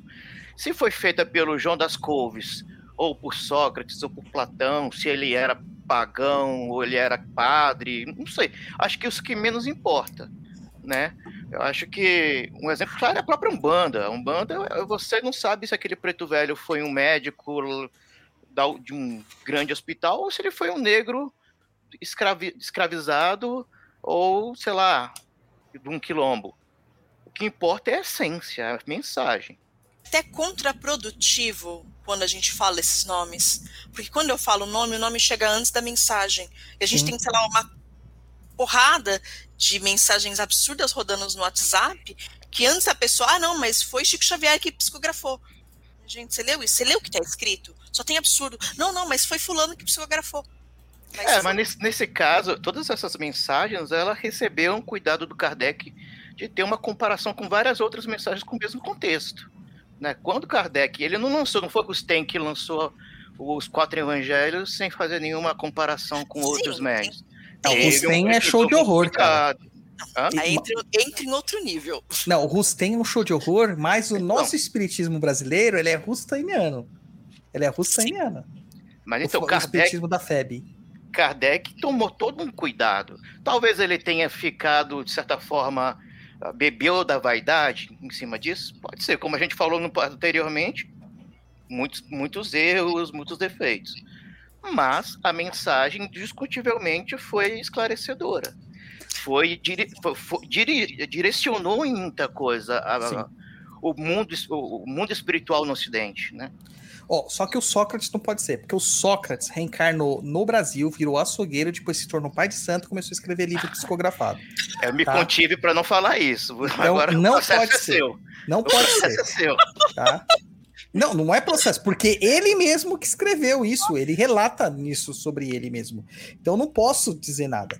A- é, outra questão aqui, desse daqui, o espírito de verdade. Esse Que dói. algumas pessoas falam o espírito da verdade, né? Já metendo um. Não, porque ele traz toda a verdade. Espírito. o- Cara, eu nunca consegui enxergar esse cara. Todo mundo fala, não, é Jesus. Jesus que está aqui na codificação. E aí? É uma pretensão assim sem tamanho. E a grande verdade é, se a mensagem é boa, o que importa é quem foi o mensageiro. Se o conteúdo é, Sim. é real, se o conteúdo é edificante, não importaria trazer. Então, essa ideia de ficar tentando. é, e tem uma série de teorias que o pessoal começa a cruzar dados e falar, não, ó, porque ele fez essa referência aqui e falou que Jesus era o espírito de verdade, e falou aqui atrás, e o pessoal faz umas teorias aqui tipo, muito absurdas para amarrar essa ideia quando ela mesma não se sustenta. E até o próprio espírito, quando ele questiona, eu não me lembro agora a questão do livro dos espíritos, quando ele questiona e por nome ele fala, gente, o nome não importa, é uma, uma das roupagens as quais eu usei. Não importa, o que importa é sempre a mensagem. E ele É. repete isso no livro dos espíritos, repete isso com muito afinco no livro dos médiums. Uhum. Usa até a passagem de São João, né? Antes de Sim. verificar, a é, verifique se o espírito procede de Deus, alguma coisa do sentido, né? Exatamente. E você pega isso, então são coisas que a gente vem trazendo e, de novo, reflete no espiritismo hoje, no espiritismo brasileiro, de uma forma muito tóxica. Sim. E outra, tem uma questão: o espírito de verdade, se ele se for atrelado a Jesus Cristo, lembre-se, existe uma passagem. Se falar de Jesus, tem que falar de evangelhos. Né, porque é o cristianismo, é a, é, é autobiografia escrita por outros, autobiografia escrita pelos outros porque ele estava morto. a biografia não autorizada de Jesus são os evangelhos. Tá? E lá consta na passagem onde que ele é questionado sobre o que é verdade e ele se cala. Então eu não acredito que ele viria para falar que ele era o espírito de verdade. Não, não. Né? Ali, Então- assim, na minha humilde opinião, né, eu visualizo o espírito de verdade como um- uma, uma empresa com vários funcionários. Sim. Entendeu? Ah, vai ter espírito cristão, hindu, chinês, todos eles contribuindo para uma obra só. E justamente o que a Kelly falou, sem se preocupar com um RG, sem se preocupar com uma identidade, e sim transmitir a, a- a mensagem em si. E a gente Sim. entra, aproveitando o que você falou, a gente entra num erro muito grande de achar que quando a pessoa morre, todo mundo vira espírita, gente, porque a, a pessoa adora falar na casa Uhum. espírita. Quando você morrer, você vai entender que o espiritismo estava certo, porque lá todo mundo é espírita. E você fala, não, você continua com a sua fé, você continua com a sua vivência. E tem uma passagem nos mensageiros do André Luiz, que eu tenho muitas críticas ao André Luiz, mas que ele fala exatamente isso. Não, terminou o trabalho, fulaninho foi pra missa, Beltraninho foi pro culto, o fulaninho, o ciclaninho que era espírita foi pra reunião espírita. Eu cansei de É. fazer desobsessão em pessoas que manifestavam em, ah, pessoas que foram evangélicas, por exemplo. Com Sim. o mesmo discurso, pregando, falando que aquilo ali era uma coisa do demônio. É a mesma coisa, a egrégora continua, né? A Continua a egrégora mesma continua, coisa. mesma coisa. E outra coisa, você não, é, é, você morreu, você não virou santo, né? É a mesma coisa, você continua Exatamente. sujo, meio, meio mal educado, grosseiro, orgulhoso, egoísta. A Kelly cita o André Luiz. é, eu acho que eu já comentei com, com- com o Pai Kaká que eu gosto de alguns textos do André Luiz, acho interessantes de forma didática para você instruir as pessoas que não têm conhecimento sobre nada. É, só que o André Luiz se transformou no grande repórter do além. Então, Sim. tudo que o André Luiz fala virou como se fosse um documentário oficial do astral. E eu acho, acho muito interessante que tem um livro dele que eu gosto muito, mas não pelos motivos óbvios, que é o Nos Domínios da Mediunidade, que retrata sessões mediúnicas onde ele vai absorver. E uma interessantíssima passagem é quando ele vai num terreiro supostamente de um bando ou num benzedor. E aí ele retrata todo o preconceito que ele tinha. Então, isso não faz sentido, porque nós sabemos se o espírito está vendo exatamente como é, ele Sim. veria que não tem nada a ver com o preconceito dele. E aí a gente lembra que o nosso lar tá no umbral, né, gente? Sim. O nosso lar tá aqui, né, no umbral. Então ele não é um espírito ascensionado, como as pessoas tentam pôr. Novamente, Exatamente. o que a Kelly falou, a gente criou santos, criou ídolos. E a- o mais interessante nessa passagem que ele coloca lá, que ele postula, é, é perceber que ele usa a palavra atrasado. Uhum. Estão presos a rituais atrasados. É, então a gente perde um pouco da credibilidade em certos casos Sim, ali. E a gente não sabe se isso passou realmente da psicografia né, do Chico, do André Luiz pro Chico, ou se foi um revisionismo posterior da editora. Porque dizem que muitos desses livros são reescritos pela editora. Ó, Brasil, coração do mundo, pátria do evangelho. Nossa, não, esse Não, livro. não esse- não, cara. esse eu nem entro, tipo, não dá pra falar que isso é um livro espírita, gente. Só citei, desculpa, só citei. Não, esse ali, cara, morre um panda, um panda da Amazônia, morre um unicórnio cada vez que alguém cita esse livro, gente. Fa- Ainda do André Luiz. A galera esquece de um detalhe que também é bem importante. André Luiz era um babaca, ele era um lixo, Era. ele era machista e era um babaca pra, até pro tempo dele. O que che quando o André Luiz chega lá, tanto que ele passa lá os oito anos dele no umbral, sendo babaca do mesmo jeito, chega em nosso lar super babaca. A ideia do André Luiz é um espírito babaca te contando como é ser babaca do outro lado para que você aprenda um pouquinho e não seja mais babaca.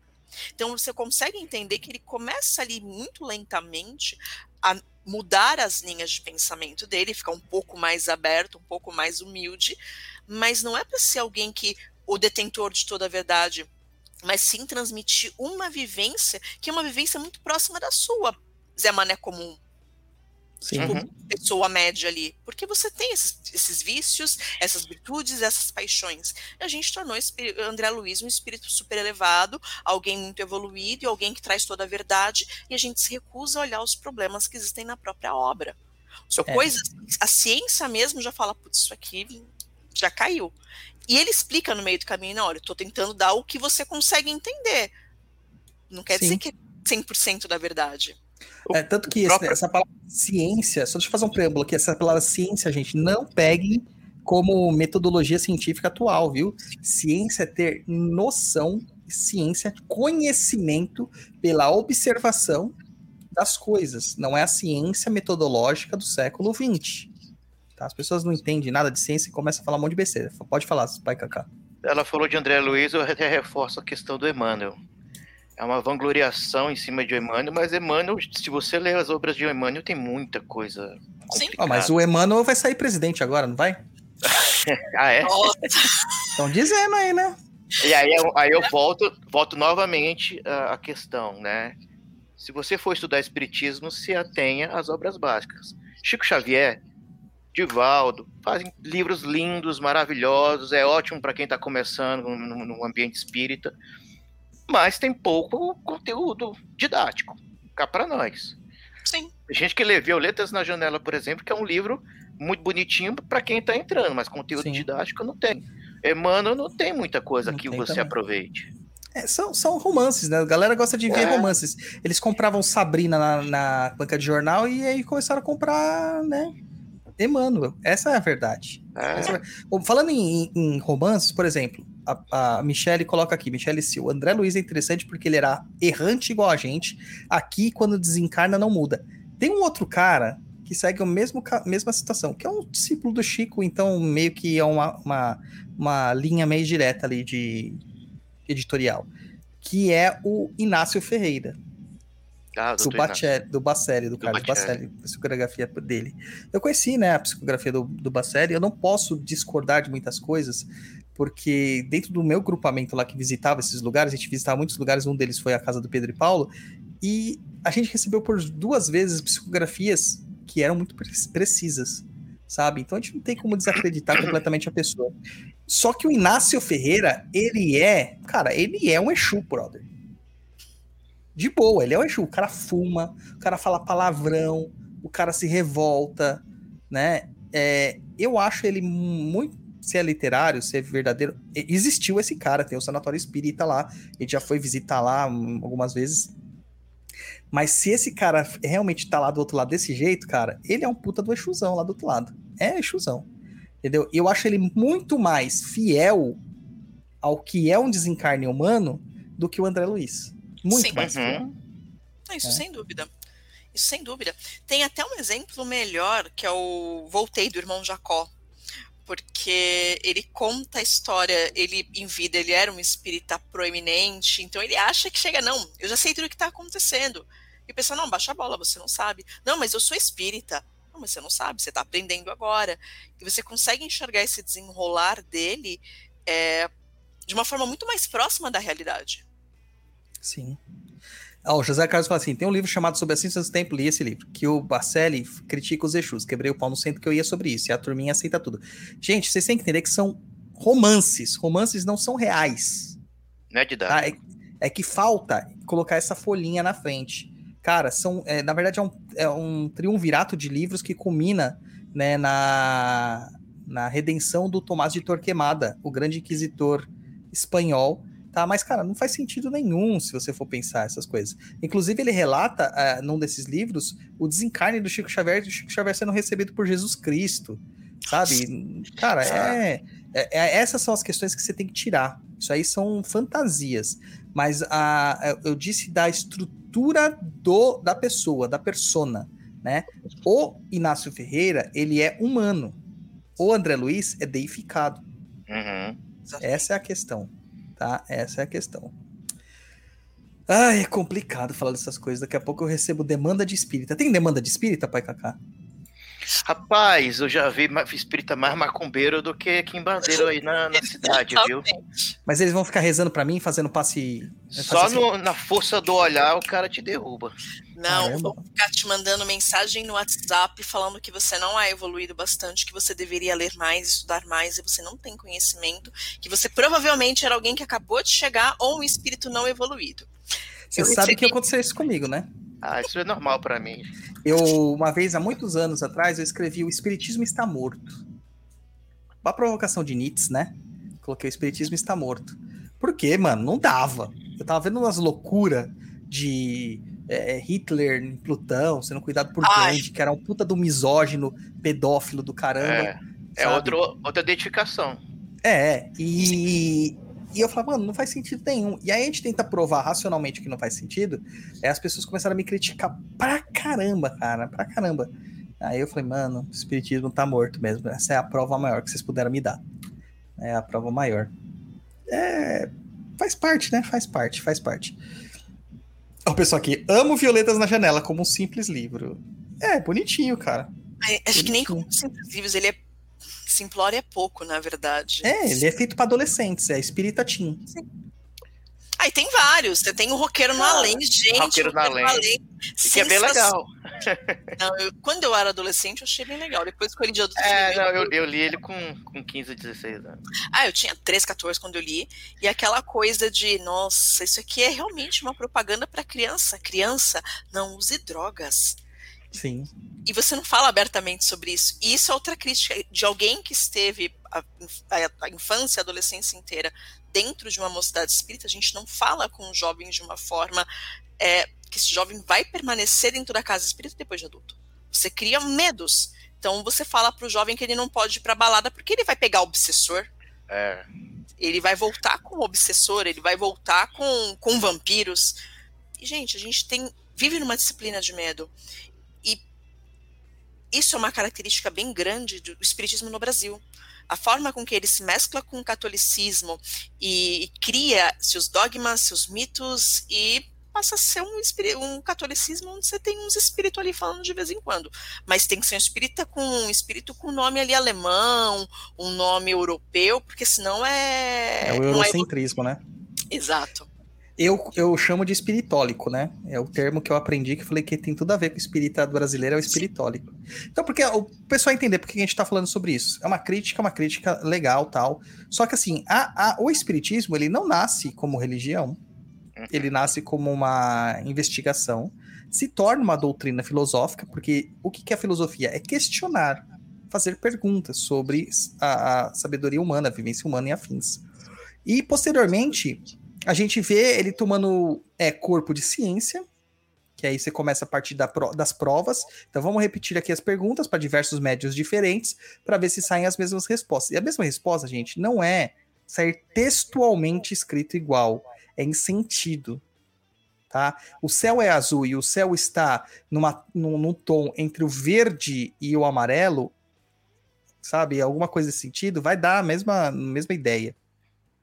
É, então, é pelo contexto, né? E a religião em si, eu vejo que ela teve essa pegada muito mais forte no Brasil.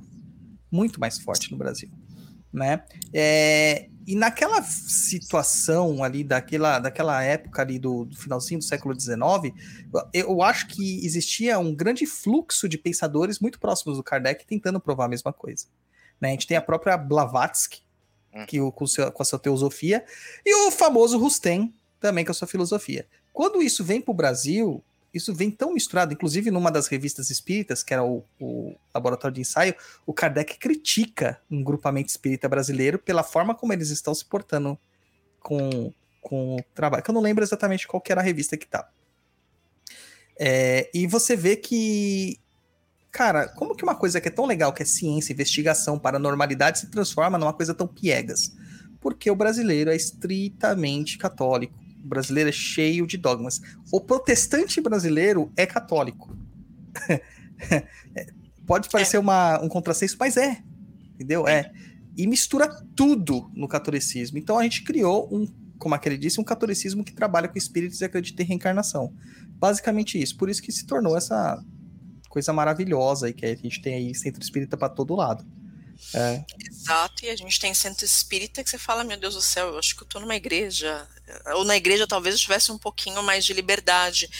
E não só isso. É, o fato de a gente ter muitas coisas similares acontecendo no mundo era uma. Isso vem descrito também no livro dos Espíritos, de que era uma resposta ao tempo. Então, essa mensagem iria chegar de alguma forma. Kardec era, não era um espírito perfeito, era o melhor instrumento para aquilo, no momento. no momento. Tinham outros, então se Kardec falhasse, tinham outros inúmeros instrumentos. É engraçado que eles falam até do Arthur Conan Doyle como um instrumento Sim. do espiritismo. O problema é que ele é meio bitolado e ele era muito fanático. É, então talvez tivesse saído com outro, outra face e outra vertente. Mas a gente tem, de novo, esse espiritismo chegando no Brasil através de uma elite, permanecendo dentro de uma elite ali dentro, uma elite dita é, intelectual, uma elite financeira, e ele não chega a outras camadas, ele fica ali se retroalimentando. Então você olha hoje a cara do centro espírita, qual é a cara do centro espírita? É, homem branco, heterossexual, acima de 50 anos e com uma renda ali de classe média. Essa é a cara. Sim. É, eu acho. Fala. Eu acho, sim, concordo contigo que tem esses agravantes e tudo mais, mas a gente tem que entender também que o espiritismo, como religião, né, como doutrina, acho que é melhor falando, tem 200 anos, né? Ainda temos muita coisa para ser burilada dentro da doutrina. Acho que aos poucos vai ser mais inclusiva, vão quebrar certos paradigmas, como eu falei mais, mais, mais anteriormente. Os baluartes estão desencarnando, então esse ranço extremamente católico vai saindo, novas gerações estão chegando dentro do espiritismo. Eu acho que a abertura de muitos centros espíritas para entender outras linhas do espiritualismo é uma tendência. Eu acho que cada vez mais o respeito aos cultos afro-brasileiros vai, vai se tornar uma realidade.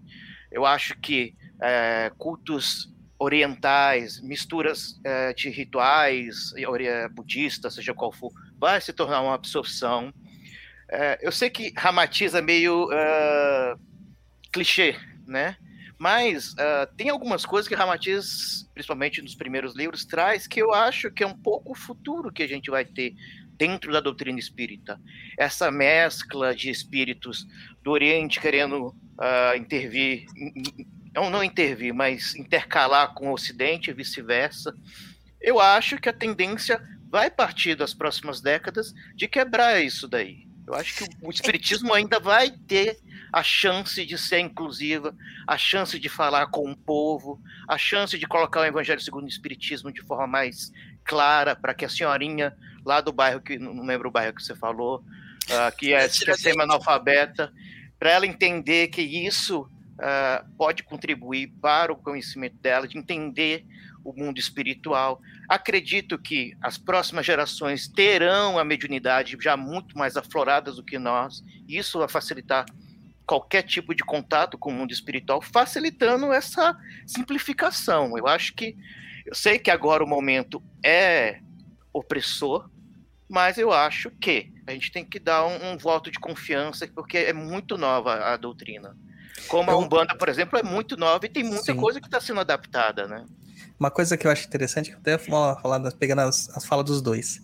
Quando eu ia lá na Vila Mariana, no Bezerra de Menezes, que existem 3.450 Bezerra de Menezes num bairro, é, eu achava muito interessante que a melhor palestrante que tinha lá, a melhor oradora, era uma senhorinha que morava em Itaquera. Eu sou de São Mateus, Itaquera do lado, né, originalmente, e que eu trabalhava em Itaquera. Era uma senhorinha de uma certa. Na época ela já era mais velha, tinha uns volta para os 50 para 60 anos, dona de casa, que tinha se alfabetizado adulta, negra, não nunca tinha trabalhado na vida fora, só lavava roupa para fora.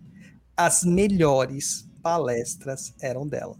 Só que essa moça, essa senhora, foi escorraçada do centro pela presidente do centro, porque ela postulou que o espiritismo não era a salvação do mundo. Não, não mesmo. Mas que a salvação estava interna de cada indivíduo que conseguisse fazer o seu próprio movimento. E, cara, eu lembro de umas passagens do próprio Kardec, onde ele diz que o espiritismo ele se atrelaria a outras religiões para dar um, um, norte espiritual, porque afinal é a doutrina dos espíritos e não dos espíritas. Exato. Né? E ah, a presidente não gostou, não. E ela foi lá, interrompeu a palestra e mandou ela embora. Ela nunca mais apareceu. Foi um dos motivos que eu saí de lá. Nunca mais apareceu lá. Essa postura é uma postura comum. Normalíssima. Normal, de a pessoa não entender além do que uma coisa que está na, na, própria doutrina, porque a doutrina fala sobre isso. Fala sobre não é, é sobre o indivíduo, o indivíduo evoluir. Então, pergunta 789 do Livro dos Espíritos, que é minha pergunta favorita. Ele fala: os indivíduos começam a mudar a si mesmo. Então, eu faço, a, você dá o nome que quiser, reforma íntima, terapia, enfim. Eu mudo a mim, eu mudo o meu meio mais próximo, começo a, isso começa a, a, mudar outras pessoas também. Então a gente dá um salto moral e na um salto, desculpa, um salto é, ai meu Deus, intelectual e na sequência um salto moral. Mas a mudança vem de mim. Se eu não acredito que, essa, que eu sou agente desta mudança, como é que eu faço essa mudança? Quando a gente fala de diversidade, por exemplo, trazendo outro campo, é, quando a gente fala de racismo, todo mundo, a gente tem inserido numa sociedade que é racista. Você foi ensinado a ser racista, você não foi ensinado Sim. de outra forma. Enquanto ativamente você não entender que você é problema e você começar a fazer parte da solução, de entender, putz, será que eu tô olhando para aquela pessoa, aquele rapazinho negro vindo na minha direção? Eu acho que ele vai me assaltar, por quê? Por que, que eu acho que ele vai me assaltar? Será que ele está realmente me oferecendo risco? Ou isso é um viés inconsciente que eu levei e por isso estou pensando dentro disso? E todo o racismo estrutural. Quando eu vejo uma mulher andando de branco, uma mulher negra de branco, eu penso que ela é a babá e não a médica. É. Eu penso é. Hoje eu ouvi até uma música, Kelly, que fala assim lá da. da eu só tinha, eu tô porque eu tô dando os insights aqui. Falando da música assim, é. Preto vestido de branco é macumbeiro, branco vestido de branco é médico ou enfermeiro. Exato. é, tem um, um teste que fala de vieses, ele fala homem branco segurando uma arma. Associação automática, você pensar num delegado, num policial. Homem negro segurando uma arma, bandido. Isso são vieses. Então, enquanto conscientemente você não lutar contra os seus vieses e tentar minimizar esses olhares racistas que você tem, você continua sendo racista. Você continua fazendo parte do problema. E isso é reforma íntima. Não é você chegar na casa espírita e todo mundo vir te falar: não, escreve aqui seu problema para você tentar melhorar. Não é você olhar e fazer esse tipo de reforma em você, mudar. Eu ensino os meus filhos a como eles devem tratar pessoas, e assim eu tenho uma próxima geração que talvez seja um pouquinho menos é, horrível do que a nossa. A Cláudia colocando aqui, ó. Recebo mensagem de uma amiga, porque ela diz que tenho que ser evoluída, ir para o espiritismo. Nossa, adora dizer que não, porque você é espírita, é porque você já passou por todas as outras religiões, agora você é tão evoluído que você chegou no espiritismo. Aí eu fico, meu Deus do é. céu, que vergonha.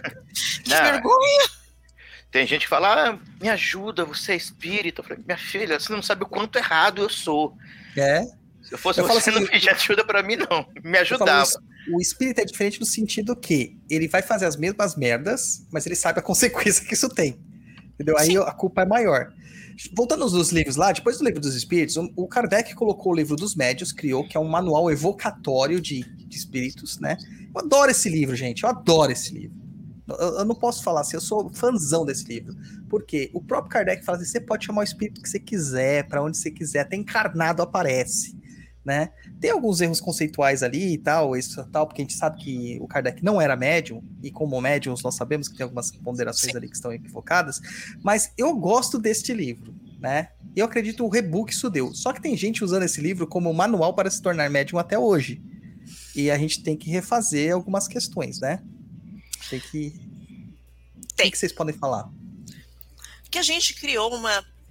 Primeiro, como o médium espírita se acha? Primeiro, que ele está se achando assim a estrelinha, que ele recebeu uma mediunidade porque ele é especial. Não é porque ele é um tem um monte de coisa ali para espiar e a mediunidade talvez seja uma forma de talvez isso. Você recebeu porque você não presta, a grosso modo, ninguém entende isso. E a gente ainda vê como, vendo com esse olhar ali de prêmio, a gente não entende de verdade o que é mediunidade. A gente não sabe lidar. A verdade é, a gente não sabe lidar com médiums dentro da casa espírita. Exemplo de quando eu era pequena. Sou espírita desde sempre, minha mãe é espírita, minha avó também era espírita, e eu não sabia quem era vivo e quem era morto quando eu era criança. Então eu parava, conversava com todo mundo, apontava, ah, tem um homem ali, falava tudo. E minha, minha mãe morria de medo. Chega na casa espírita, nossa, é uma criança médium. Meu Deus, o que vamos fazer com ela? Qual é o problema? Ninguém sabe. Até depois de muito tempo, bloquearam a minha mediunidade para eu parar de ver gente, parar de assustar os meus pais e seguir, mas até hoje eu percebo que lida-se da mesma forma. Na Sim. casa espírita, quando minha filha falou que via espírita, todo mundo causou assim, gente. Qual, qual é o problema de ela estar vendo? O problema é se isso estiver afetando em outros ramos da, da vida dela, ou antes disso não é um problema. Na verdade, a gente não sabe lidar com mediunidade. Não sabe, não sabe. Como que você descobriu ser médium, pai Kaká? Uai, cara, desde cedo, infelizmente. Moleque, adolescente, vendo coisa pra caramba. Eu fui pro desenvolvimento mediúnico com 16 para 17. Aí piquei, não quis mais. Aí com 18 para 19 eu não tive mais saída, tive que. É. O Renato ele colocou aqui, ó, manual de evocação. Aí vem o Emmanuel e diz que não pode. O Emmanuel fala isso nos livros dele. A gente já vai entrar nessa questão do Emmanuel. Né? Aí chegamos. não, primeiro eu vou pular essa polêmica e vou colocar dois livros que são um lixo. Né? Para mim é lixo. A Gênesis e o Céu e o Inferno. Não contribuem em nada. Pra mim, na minha sincera opinião, não essa é a opinião do Douglas, tá? O Douglas. Vocês podem dar, não precisam concordar comigo, mas para mim é horrível. A escrita é feia, a forma de, de, de, de conexão com, com os postulados é, é, é muito deselegante. Nem parece o Kardec que tá escrevendo. Não parece. Parece. Eu acho que é justamente o contrário. Porque, Sério? a- sim, ele escancara os defeitos que a gente vê depois nas revistas espíritas. Diferente do. Até o Evangelho é um livro bem elegante, apesar de ter problemas também. É, são livros muito bem escritos, você consegue perceber que a intervenção é menor do que quando chega na, na Céu e Inferno e depois na Gênese. Céu e Inferno, na verdade, é um grande compilado, e a sensação que eu tenho foi de que ele foi juntando as histórias. Ah, essa daqui serve porque eu quero colocar, essa daqui não serve, joga fora. Ah, mas É o essa outra aqui serve. É o Silmarillion dele, né? É o Silmarillion Exato. dele. Ele vai catando as histórias que servem de acordo com a narrativa que ele quer contar. E ele conta uma narrativa que eu acho muito punitivista também. De é X é Y. Se você fez X, vai acontecer. Sei lá, você matou alguém, você vai morrer na outra. Você cortou o braço de alguém, alguém vai cortar o seu. E não é dessa forma. As coisas não são tão pretas no branco, as coisas são tons de cinza. Sim. E ele cria um, me- um medo, um, um medo de, do futuro que não corresponde ao restante do espiritismo. Já a Gênesis é um pequeno show de horror, né? Ali tem é, muito do Kardec, muito das ideias é, positivistas do Kardec ali dentro, muitos dos preconceitos do Kardec inseridos na Gênese. Ele é um livro bem problemático. sei lá, eu- eu- sério, eu não, eu não entendo a posição deles dentro da doutrina. Vocês podem me corrigir, porque vocês são espíritas, eu não sou, tá? Mas eu acho estranho, cara. Eu acho estranha a forma dessa escrita deles. A Gênese, cara, pelo amor de Deus. A Gênese é, é loucura pra minha cabeça. Eu demorei assim. O que eu li o livro dos Espí- Eu li o livro dos Espíritos a primeira vez com 11 anos de idade. É um livro complexo pra você ler com tão pouca idade. Mas eu já tinha uma leitura mais mais aprofundada porque eu sempre li desde criança, né? É, comecei a ler muito cedo, então eu sempre gostei muito de livros. Ah, mas a Gênesis, eu acho que eu li, eu já tinha uns 16 anos, é a primeira vez, né? Lógico que eu li posteriormente outras vezes. E até hoje, quando eu falo assim, vou ter que ler a Gênesis de novo para reformular algumas coisas, me dá uma paura de abrir de novo aquilo lá, porque eu me arrepiava de ler, me arrepiava. Ele é um livro ruim. É, eu já li a Gênesis algumas vezes, continuo achando um livro ruim. Comecei a fazer o curso que explica a Gênesis quadrinho a quadrinho ali no, da Casa Espírita que eu faço parte. Só fica pior, porque as pessoas começam a tentar dar nó em pingo d'água para justificar coisas absurdas. Aí você começa a olhar todas as falhas dentro do espiritismo, de poxa, em vez de falar, não, isso aqui tá errado, olha, a ciência diz isso, naquele momento é, não se sabia XYZ, então agora a gente fica com a ciência e temos isso aqui a título histórico, as pessoas tentam ainda dar nó em pingo d'água para justificar. Difícil. É difícil. E aí chegamos no livro preferido do Pai Kaká, O Evangelho? o Evangelho segundo o Espiritismo. Não, mas eu gosto do Evangelho. Não, eu gosto também, eu tenho, eu, Eu eu tenho que- mania de dar de presente para as pessoas. Eu acho que Kardec, nesse ponto, ele peca um pouco, como eu falei mais acima.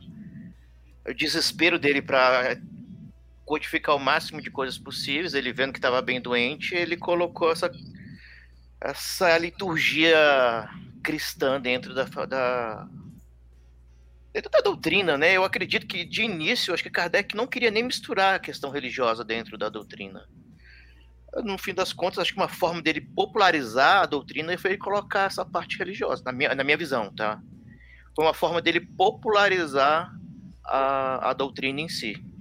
Não seria validar a doutrina dele? Não popularizar, mas validar, falando assim, que já que a moral cristã era tida como tão elevada, uma filosofia. Porque, geral, realmente, dentro da, do cristianismo, nós temos filósofos euro, eh, eurocentristas muito proeminentes, né? Não seria uma forma dele validar com conhecimento positivista da época a, a, e teológico também é, os livros dele? Não seria isso? Pode Acho ser. que dentro dessa linha que eu vejo dentro da do do, desculpa do evangelho, a gente perde um tanto do que ele deveria ser.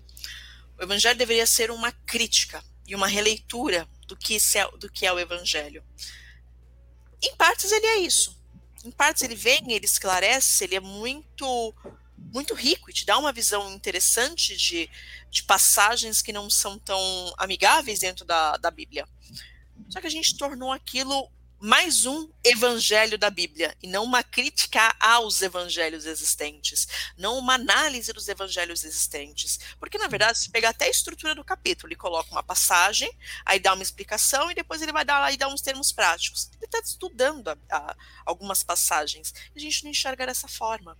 A gente acha que aquilo ali é, que vamos ler aqui sem pensar muito no nosso evangelho no lar ou na nossa, na nossa na palestra espírita, vamos falar meia dúzia de palavras de efeito e só. Mas a gente não leva essa reflexão como um objeto de mudança mesmo, um objeto de mudança moral, porque dentro da, ali da, da piranda, do banquinho de três pernas, esse, o evangelho faz a sustentação do que seria a moral do espiritismo. Então, você ter uma moral igual à do Cristo. Estamos muito distantes, sim mas é tentar trazer isso num, num, nível um pouquinho mais baixo da gente. Então, como é que eu aplico esse evangelho no meu dia a dia? Eu aplico esse evangelho no meu dia a dia, não olhando para o próximo e julgando, achando que aquela pessoa é, vai me assaltar, que aquele morador de rua está ali porque mereceu e porque ele não tem força de vontade, Nossa, ou a quantidade isso. absurda de coisas que espíritas dizem para justificar a caridade que se faz e se faz não é caridade, é assistencialismo, né? E não faço isso porque eu quero que o outro melhore, eu faço isso porque eu quero a minha consciência mais tranquila. Mas isso existe independente de ser espírito. Todo mundo ah, não, católico isso... faz isso. Uh, ah, vou na dia da sopa. Ele faz também, não vai pensando que vai ajudar a pessoa. Não, não. O bandista também, vai, viu? O ele vai também. porque ele quer ganhar um lugar no céu, o cantinho dele no céu. O espírito a maior parte dos umbandistas, eles só vão no terreiro com medo de se ferrar no pós-vida. É, é humano, humano demasiado é humano. humano. Mas isso é muito mais honesto, porque o que a gente vê dentro do discurso da casa espírita é de o discurso caritativo não é um discurso caritativo, é um discurso assistencialista. Eu acho que eu tenho que ter. Isso eu já ouvi dentro de casa espírita e já ouvi de médiums bem renomados, que precisam nascer pobres para a gente continuar ali é, podendo ajudar essas pessoas. Não, não quero um pobre. Eu quero que aquela mãe, a casa que eu frequento, tenha um, um programa de assistência que atende mães, mães adolescentes. Faz enxovalzinho, beleza. O que, que eu quero? Eu quero que aquela mãe que veio grávida de 14 anos tenha seu filho, sim, tenha roupinha para vesti-lo, mas o que o, meu objetivo principal não deveria ser só esse. Meu objetivo principal deveria ser de, poxa, ela veio até mim, então vamos aqui falar de planejamento familiar, vamos aqui falar de profissionalização para que ela tenha esse filho, mas amanhã ela consiga é, ter uma carreira, ter avançar e conseguir ter uma vida estável mesmo com essa criança no momento completamente inoportuno da vida. Não, a gente que dá o enxoval aqui volte amanhã para pegar enxoval. Concordo. Eu vou fazer uma assistência para doar cesta básica, eu faço a pessoa assistir a palestra, é, tomar passe e depois pegar a cesta básica. Poxa, eu quero alimentar, eu vou alimentar como é que eu vou alimentar a alma de alguém se eu estou tentando. Eu não entendo as necessidades básicas do corpo? Isso eu vejo das comunidades, a gente faz muito isso, né? As comunidades de espíritas, espíritas não, bandistas, candomblecistas, né? É, a gente tem um trabalho social oculto, né? De ajudar essas, essas comunidades, mas muito de reintegração de pessoas marginalizadas dentro da própria sociedade. Sim. É, infelizmente, nos últimos 30 anos, a gente está sofrendo uma evasão para as igrejas evangélicas das pessoas é, que situações de dificuldade com falsas promessas e falsas premissas, né? É, eu já falei aqui que me dói muito em chegar numa igreja evangélica e olhar a quantidade de afrodescendentes que existem lá. Tá? Eu tô colocando o termo afrodescendente, não negro mesmo, porque é, é, é, é o, é o global, são todos, porque existem muitas pessoas de pele clara que não se identificam Estão ali e os- são afrodescendentes. Elas são, porque elas têm no sangue delas. E, e tem essa opressão. Me dói muito ver isso dentro da igreja evangélica. É, os morros que a gente tem, o morro hoje virou um contexto pejorativo, mas é porque é um morro, é um monte de terra alto, elevado, onde que as pessoas eram jogadas para lá, porque o litoral era ocupado pela alta sociedade, pela quem tinha dinheiro. E por que que os morros tinham grande quantidade de negros? Porque era o povo que não tinha assistência social, não tinha justiça social, não teve um planejamento pós a escravatura para a reintegração das pessoas. É, e com a pobreza, nós sabemos que vem dificuldades, pode vir é, situações complicadas, como a, a exploração da mão de obra pela bandidagem, tá? E como a maioria ainda da população é negra, é lógico que vai aparecer. Né? É a mesma coisa que falar corintiano. A maioria é corintiano. Todo mundo, se você falar assim, numa população, quem que vai ser a maioria? É o corintiano. É o que tem mais números. Então, a falta de justiça social dos morros, que era feita pelas macumbas, ficou na mão dos evangélicos. E a gente vê que não tem justiça social, porque eles alimentam uma falsa caridade para manter aquela pessoa sempre, sempre privada de prosperidade, de saúde básica, de educação, de liberdade intelectual. Porque a forma mais, para mim, assim, ó, você pode dar sopa, você pode dar roupa, você pode dar dinheiro, mas a forma mais satisfatória de caridade para mim é você dar liberdade de pensamento para pessoa, para ela entender assim, eu não estou castrada ao meu morro. Minha mãe nasceu aqui, mas eu posso tirá-la daqui. Eu não tenho que ficar inserido aqui. né? E, e também entender que o morro não é tão ruim se eu quiser continuar, mas se eu quiser dar uma uma qualidade de vida melhor para minha mãe, eu posso ir para qualquer lugar do mundo. Eu posso fazer uma faculdade, eu posso me especializar no curso técnico, eu posso ser um empreendedor, eu posso investir, eu posso ser rico, posso ser aceito em tudo. Posso até jogar golfe. Como dizem que é um esporte branco e o Tiger Woods provou que não é bem assim, né? Então, eu acho que a religião ela está inserida nesses temas sociais muito importantes e me dói ver a quantidade de pessoas que estão hoje na igreja protestante castradas de liberdade, castradas de liberdade. Exato, você vem de um sonho, de uma ascensão social, o sonho de uma prosperidade e culpabiliza, porque você diz que você é próspero, se Deus gosta de você, você é próspero. Se você continuar aqui, quer dizer que Deus não gosta de você. É, cruel. exatamente. São Cruel. mecânicas muito cruéis e que mantêm e fazem manutenção. Só que quando a gente traz isso, pensa, vamos lá, se você não consegue pensar nisso porque você pensa, seja porque você é egoísta, pensa que hoje nessa encarnação você nasceu numa classe média com alguma condição de promover para aquele indivíduo uma melhora real para a vida dele, uma melhora de diminuição de pobreza, de fazer diferença na vida da- de alguém. Então, é ser o é, que seja o primeiro a entrar na faculdade, que seja o primeiro a fazer um curso técnico e avançar. Você não esquece que na, daqui a pouquinho, na sua próxima vida, você pode estar naquele mesmo lugar. Então, a minha obrigação hoje, no mínimo, é criar um lugar um pouquinho melhor para todo mundo, para que quando eu, quando eu voltar, eu voltar melhor.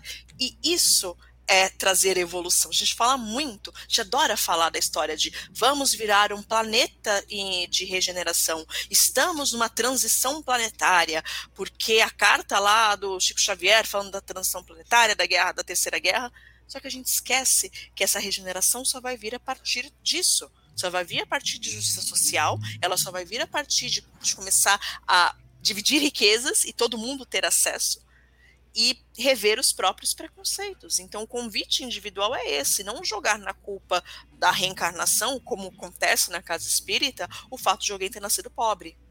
Exato. Eu tenho um vídeo rolando no TikTok que. TikTok é aquela desgraça, né? Não sei se vocês têm TikTok, mas TikTok é uma desgraça. Né? É, o, é, o, é o lar dos direitistas. É, mas tem um, um negócio lá de um menino que tá passando por um. um, um, um retorno, né? De vidas passadas, lá, um resgate de vidas passadas, e ele lembra a última encarnação dele antes dessa encarnação atual, que ele estava aprisionado como escravo. E o choque que ele tem, cara, ele sente as dores, ele sofre, sabe? Porra, a- se isso não, não tocar alguém para entender que não existe, né? É, que o- a morte é o grande nivelador que nós temos, pô, a gente, vocês estão na religião errada. Ô japonês, você tá vivo, cara? Sim, estou aqui. Tá triste ouvindo, porque o Corinthians ouvindo foi roubado, né? O Corinthians meter a mão no Corinthians, né? Eu não vi, mas já tô, já recebi Nossa. relatos aqui. Tristeza, gente. Não, nem Não, sabia meteram- dessa notícia triste. Meter a mão na gente lá, pênalti que não existiu e ainda o VAR validou. Ou seja, é, o Palmeiras comprou o VAR. O que, que você acredita numa instituição que detém o poder financeiro, cara? Banco e, e instituição de crédito, cara, não é confiável. Isso é obra do Satã, né? É, japonês, vamos fazer uma brincadeira aqui. Agora a gente vai fazer uma brincadeira do copo ao vivo, mas diferente.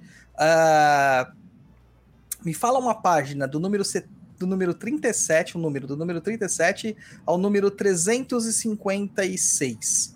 Me fala aí. Seten- 77. Olha, 77 coisa de macumbeira, hein, japonês? Pelo amor de Deus, hein? Eu já Você falei tem- pra você que eu gosto do número 7, cara. Caramba. É Mas eu a final da começar- placa do meu carro, 77. Olha que curioso, vou ter que começar da 76 porque eu começa lá.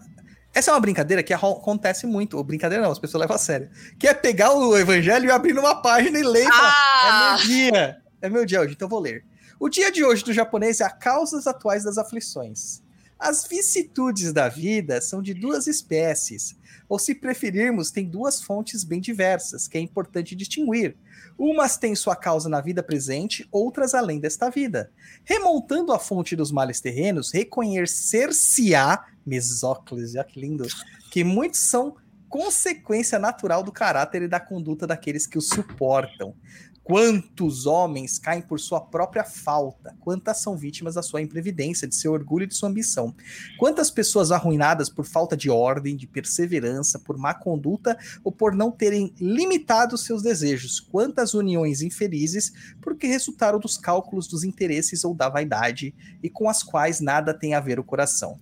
Quantos desentendimentos, quantas disputas, disputas funestas, inúteis, ter-se-ia podido evitar com mais moderação e menos suscetibilidade?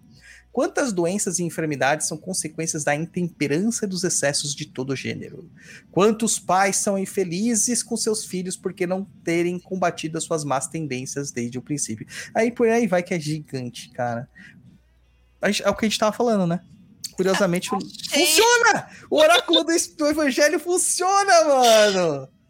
Aí, Achei ó. pertinente. Tá vendo? Funciona, Pai Kaká. Agora, a gente, agora eu vou colocar nas minhas descrições de trabalho. Cabalá É, de. Exu, Tarô e Oráculo do Evangelho. Demorou.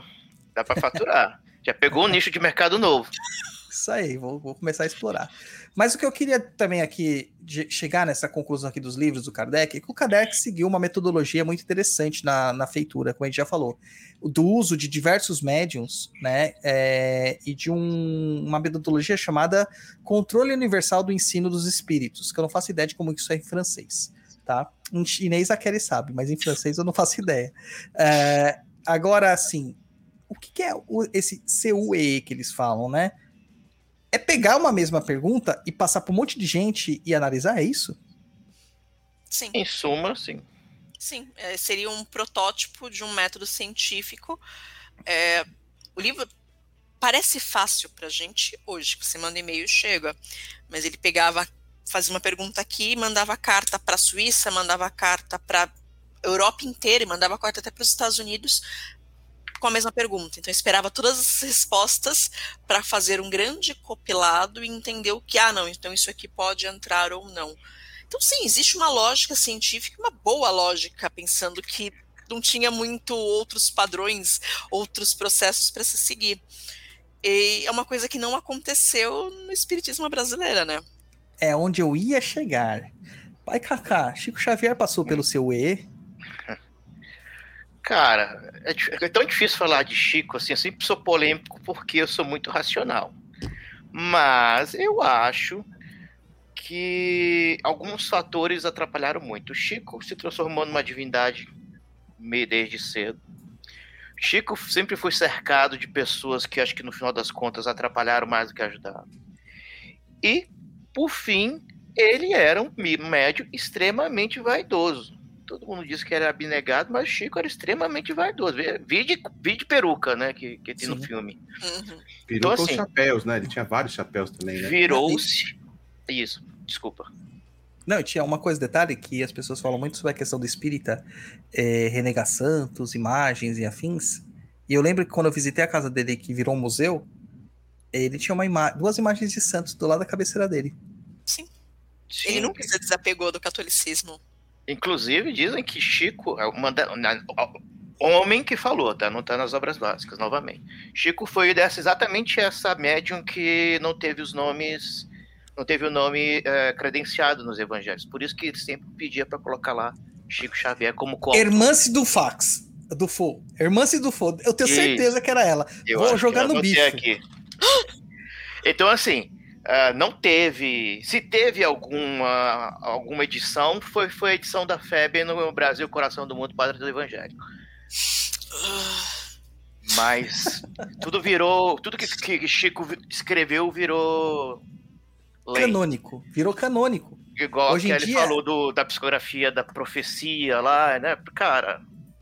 E hoje em dia virou. Tem, tem youtuber que vive de contar causos do Chico Xavier. É, isso é uma outra questão que eu sofri bastante. Ó, o Renato fala aqui. Mas eram quantos médios envolvidos nesse controle universal? Uns 10? Na verdade, aqui eram mais de. de assim, Chegou a 30. A mais É. de 30 médiums. Era muita gente. 15 envolvida. países da Europa e das Américas. Então tinha gente espalhada com culturas diferentes. Então não dá pra você dizer que não tinha um controle. Tinha. Tá? Tinha um, um controle, sim. É, nessa questão, Pai Kaká, que você falou, né? Uma vez eu falei assim: todo mundo usa o nome do Chico depois que o Chico morreu pra dizer que Uhum. o Chico tinha profecias. Só que Uhum. ninguém está lá, estava lá pra testemunhar tal fato Não- e não, não tem nada teve- escrito. É, não teve o seu e aí. Então é muito difícil para uma mente lógica aceitar que essas profecias eram verdades, porque até conflitavam com a sua postura enquanto vivo, né? Então, cara, e aí, nossa, eu fui criticado pra caralho. Quem é você para falar do melhor amigo do Chico? Assim, "Mano, É, eu sou um cara que pensa, com, tem mais de dois neurônios, é isso? é igual a Kelly falou, novamente retomando a mesma história, a divinação. Então, Sim. o Chico falou a lei, a- o Chico manifesta em tal centro, incorpora, a menina, a pessoa lá imita até o timbre de voz do dele. A fulano de tal psicografou a, a carta do a, cantor XYZ. Isso vira uma verdade absoluta. Isso É. não é o espiritismo, isso é o espírita. Eu não sei qual que é o centro que a Kelly frequenta, porque eu nunca perguntei, até depois me conta, tá? Depois eu conto. Mas tem centros que eu conheço grandes que os seus diretores são absurdamente vaidosos, manipuladores. E na- ah, teve um caso da Federação Espírita que encontraram um homem morto no, no, no, no banheiro depois de Ai. dias. Né? Ninguém se Caraca. deu conta de que tinha um morto dentro do lugar. Né? É, O pior foi a postura. Depois, Sim. não foi nem o que aconteceu. A, a própria FEB sendo sempre, FEB é a Federação Espírita Brasileira, sempre polêmica, monopolizando todo o conteúdo. É, muitas pessoas criticam falando que o conteúdo original não era aquele, que foi totalmente ditado. Ou seja, o que nós temos no Brasil não é o espiritismo de Kardec, é Eu ia falar isso, isso anteriormente, eu falar, acabei que eu perdi o fio da meada. Tem muita coisa que às vezes a gente está debatendo aqui que foi um erro de tradução. Ou um concílio da vida, que igual teve na Bíblia, alguém aqui, na hora de traduzir, inseriu uma informação que às vezes Kardec não colocou. Assim, opinião minha, tá? Tudo é Sim. possível.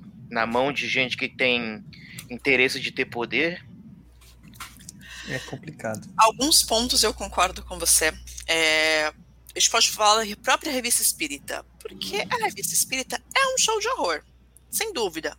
E ela é um ensaio de coisas. Então a gente não toma tudo que tá ali como verdade absoluta. É Não, tem- deve ter um monte de obsessor falando lá. total. Nossa, a rodo, ele tem umas coisas muito absurdas dentro da revista espírita. E ainda assim as pessoas não passam pelo crivo da razão porque acham que foi Kardec que escreveu. E a gente cai de novo. Acho porque Kardec era perfeito e não, ele tinha uma série de problemas e problemas bem graves que acho que a gente fala um pouquinho mais para frente. Mas acho que até o fato de existir tantas dissidências dentro do espiritismo em São Paulo mesmo. Cara, a gente tem três federativas em São Paulo. E as federativas brigam entre si, as federativas é, não se toleram e você frequenta. É a mesma coisa, você fez curso em uma, o curso não serve para outra. Isso era muito triste na época de mocidade, porque os melhores eventos de mocidade eram de uma federativa e eu era de outra. Então você ia escondido nos eventos da outra, porque você tinha amiguinhos. São egos. Sim. O espiritismo, apesar de tudo, a gente está cheio de ego. Sim, uh, Chico era extremamente vaidoso. E isso, diversas vezes, Emmanuel o pontua o quanto essa vaidade era nociva para ele. Um ótimo exemplo, a gente não gosta de processo, então não vamos falar mal, é Divaldo, que é uma coisa eu gosto muito. Eu tenho minhas ressalvas com o Divaldo, mas eu gosto muito do filme dele porque fica bem claro o quanto ele é vaidoso e o quanto isso é um problema foi ele, um vida inteira. ele aparece de camisa da Dudalina, gente, pra fazer palestrinha, mano. É, ele aparece bonito. Isso é indiscutível, assim, ele tá alinhadíssimo. Uma não, vez ele é eu, extremamente vaidoso. eu me questionei assim, sempre maquiado, pintado. Apesar que o Divaldo é lindo, né? O Divaldo ele é bonito pra caramba, né?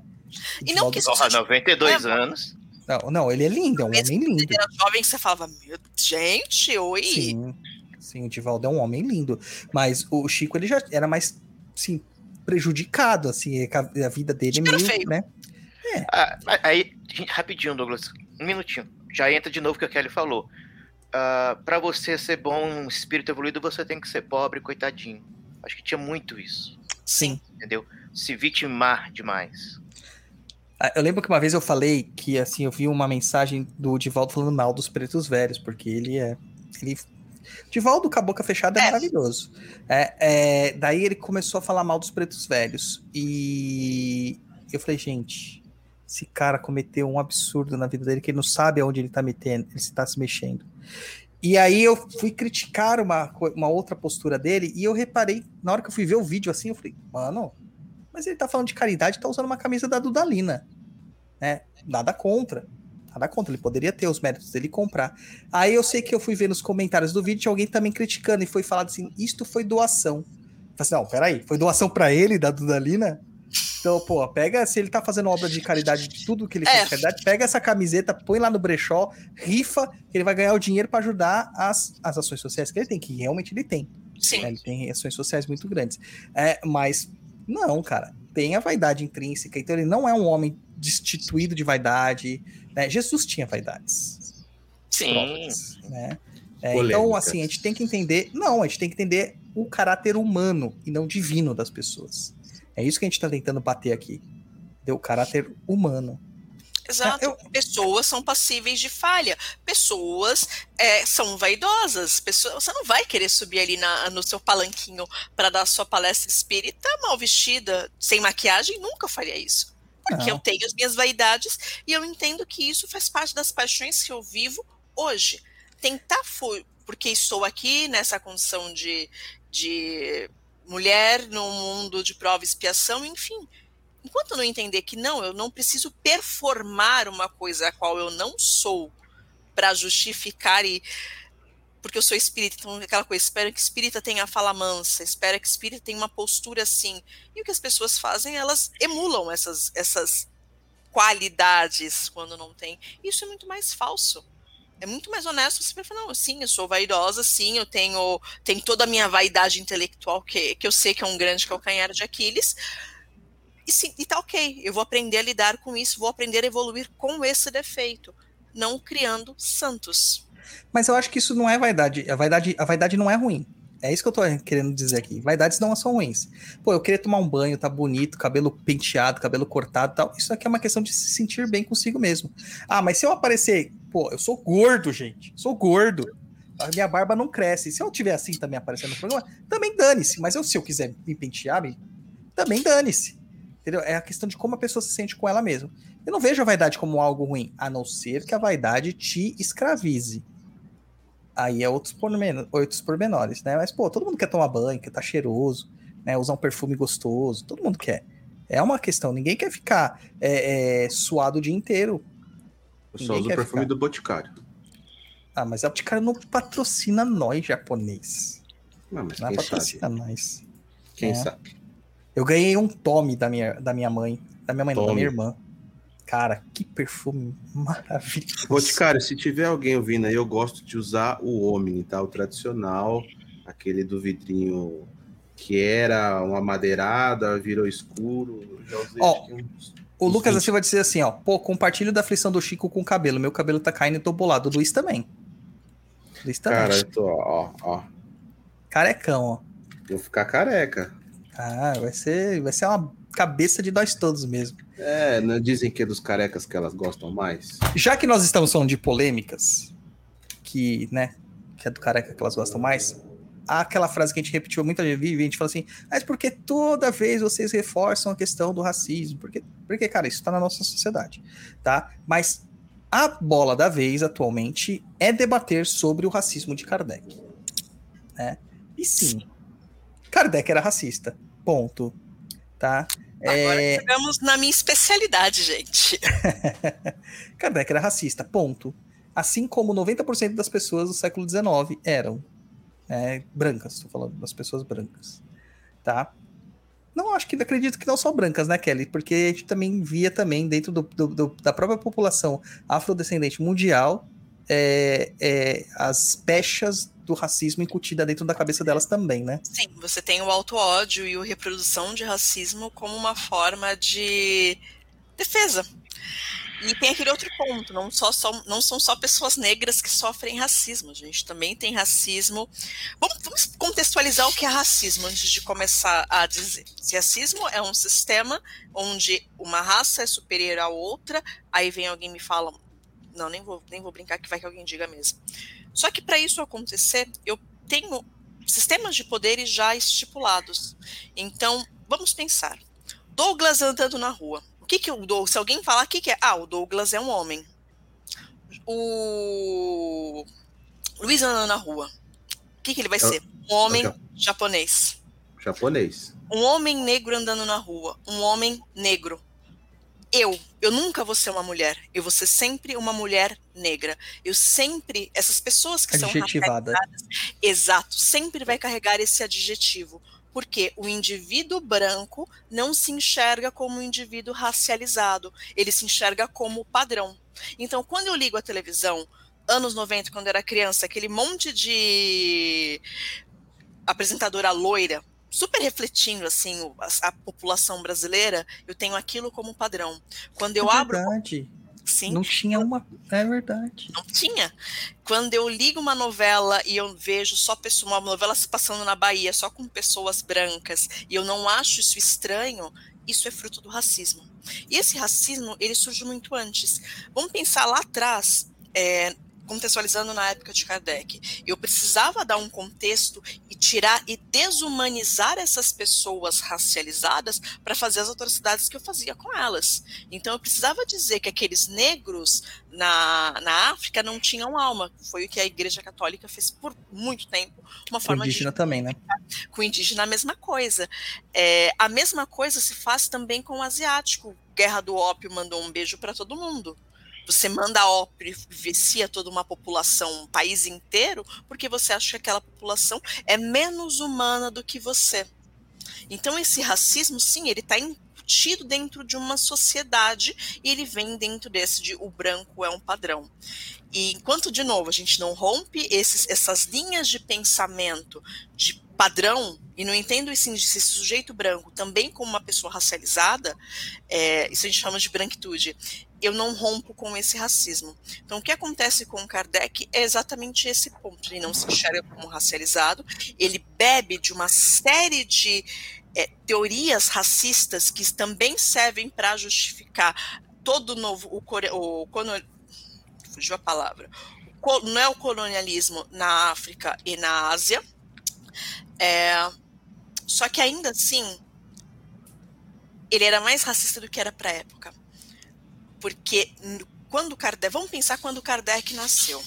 Quando Kardec nasceu, já tinham se passado ali 10 anos da Revolução Francesa, até mais, na verdade. Kardec, deixa eu só voltar aqui para eu não falar bobagem. Kardec nasce em 1804. Você tem na França o a, a, escravidão é abolida na França 10 anos antes de Kardec nascer. Ok, ela é retomada por Napoleão alguns anos depois. Então já existiam movimentos abolicionistas, já existiam movimentos falando sobre como ter escravos era errado, como aquelas pessoas na África que você diz que não tem alma, tem alma. Então, mesmo de, então vamos pensar que alguém num cenário que estava assim, um lugar tão efervescente de ideias e de culturas, já existia um movimento abolicionista forte. Como essa pessoa não teve acesso a essas informações? Ainda mais estudando com Pestalozzi, com toda essa informação que ele tinha e tal. Exatamente. então tinha. Então tinha e, acesso. Mas a, a postura falar. que eles dizem do Kardec racista, ela se dá em dois. o uso né, do termo, né, a, da, dessa significância, ela se dá em dois textos que não são canônicos. Né? Primeiro ela... no, naquela na revista espírita, Sim, o Frenologia Espírita e Sim. o Ideal de Beleza. Eles abertos é, aqui. A teoria de beleza, né? A, a, e, mas isso aí foi publicado naquela Obras Póstumas. Que era uma é. coletânea não autorizada pelo é. Kardec. Ele é publicado depois, né, num compilado. Gente, tem dois problemas aqui. Primeiro é, Kardec fazia parte da sociedade de frenologia. O que, frenologia? Só um detalhe, antes, tanto muito ele importante. quanto o Darwin também Esse era. que eu ia falar, o Darwin. Ah, mas a teoria de Darwin é extremamente racista. Mas ainda é aceita até hoje como uma, uma a teoria estruturante da nossa ciência biológica. Então, assim, é, quando eu vejo uma pessoa criticando o Kardec, não estou falando do religioso, nem do, do da pessoa realmente militante, estou falando do, do cientista do cientista criticando a religião e falando sobre essas questões. Ele tem que criticar Darwin também. Sim, cabem todas as críticas a Darwin também e a todos os outros. A gente vive. O que acontece? Com o final do iluminismo, você tem uma justificativa religiosa para a escravidão. Aquelas pessoas não têm alma, elas são inferiores, elas não são nem gente. Com a queda, com a ascensão do iluminismo e você traz ali a queda da, dos ideais religiosos, eu preciso criar outra forma para desumanizar essas pessoas. A frenologia é um deles. Então você cria toda uma base de racismo científico. Então não é só Kardec, você tem muito mais gente, mas você tem cientistas também falando desse racismo é, científico. E ele revigora até hoje. A ideia de que negro sente. Vamos lá. Não sei se as pessoas sabem, pessoas negras só recebem menos anestesia do que pessoas brancas hoje. Porque a teoria é que sentem menos dor? Sentem menos dor. Mulheres Caramba. negras morrem mais em parto por falta de assistência. Pessoas negras hoje morrem com. são, são despriorizadas no momento de atendimento. Porque a ideia é que elas sentem menos dor. Você desumaniza, isso perpetua até hoje. Isso é falado em escola de medicina hoje. E isso é uma falácia sem tamanho. Eu tinha um amigo na, na, na escola, Kelly, que ele me zoava muito na praia, né? Ele era negro e ele me zoava muito na Ele era não, ele é negro. É, que a gente perdeu o contato faz alguns anos que a gente não, não se vê. É, e ele me zoava muito, porque eu tinha que besuntar o corpo de fator 70, cara. E ele dizia que ele passava um fatorzinho 20, 30, tava bom, né? Aí ele me que é zoava e falava assim: quem que é o superior agora? Quem? Eu, eu ficava, sabe, chateado com essas coisas da época de criança, né? Mas você vê que isso, até mesmo a fala dele, incutia um processo racial mesmo aí, já na própria fala dele. Né? E depois pensando, a gente vê como realmente a gente não pode julgar a tolerância de sol, a tolerância de dor, a tolerância de qualquer coisa, né, por uma característica física. Exato por mais ou menos pigmentação de melanina. É, então, até hoje, isso vigora. Enfim, é, quando a gente fala de olhar tudo, você está inserido numa sociedade racista e você precisa ativamente olhar tudo, é tudo mesmo. É desde você. Será que aquela pessoa vai receber assistência? Vamos um exemplo muito básico. de um morador de rua. Um morador de rua branco consegue entrar dentro de um shopping para usar o banheiro dentro de um shopping. Enquanto morador de rua precisa negro vai fazer suas necessidades na rua, porque se entrar no shopping provavelmente vai ser posto para fora pelos seguranças. Então tudo isso reflete. E tudo isso já existia na sociedade de Kardec. A grande crítica aqui de por que Kardec, porque o peso do racismo de Kardec é maior do que o peso do racismo de Darwin, porque Kardec tinha acesso. Vamos pensar que Sim. ele tinha acessos a espíritos superiores, trazendo outras informações superiores para ele. E então, pô, se você tem esse acesso, por que você está pensando dessa mesma forma? Porque até Mas o os fim- espíritos, ah, pra Kelly e pro, pro, pro Francisco, os espíritos, eles têm falas racistas na codificação? Hum, Não, tem. tem. Não. No Evangelho Não tem. não concordo. O Evangelho existe até. Até vou pegar. Alguns anos atrás houve um processo do Ministério Público da Bahia apontando 149, 149 e 148 falas, passagens racistas dentro do Evangelho segundo o Espiritismo.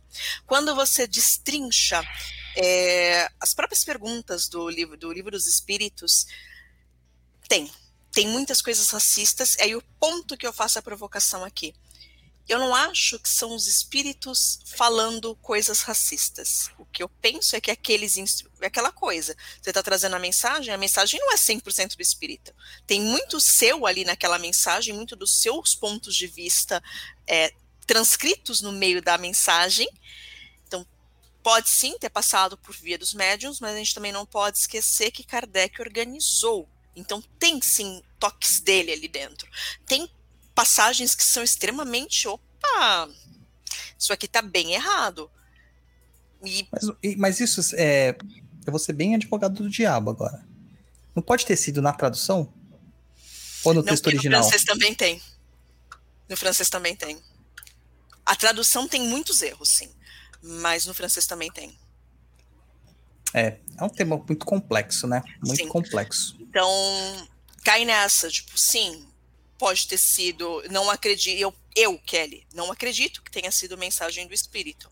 Eu acredito muito mais na, no- na parte ali é, anímica da mensagem e na parte de organização de Kardec. Até como as perguntas são construídas dentro da. Ai, gente, é que eu E tenho. como é que teve a evolução desse questionamento? Teve alguma. Foi para frente essa questão dessa pessoa que, de- que denunciou? Então, foi para frente, foi julgado, ah, foram condenados a colocar uma nota dentro na entrada dos evangelhos, mas as entidades recorreram e se recusaram. Que curioso. Sim. Existe até um movimento espírita da esquerda para para trazer esse evangelho com essas notas e com essas correções. Cara, que curioso. Muito curioso.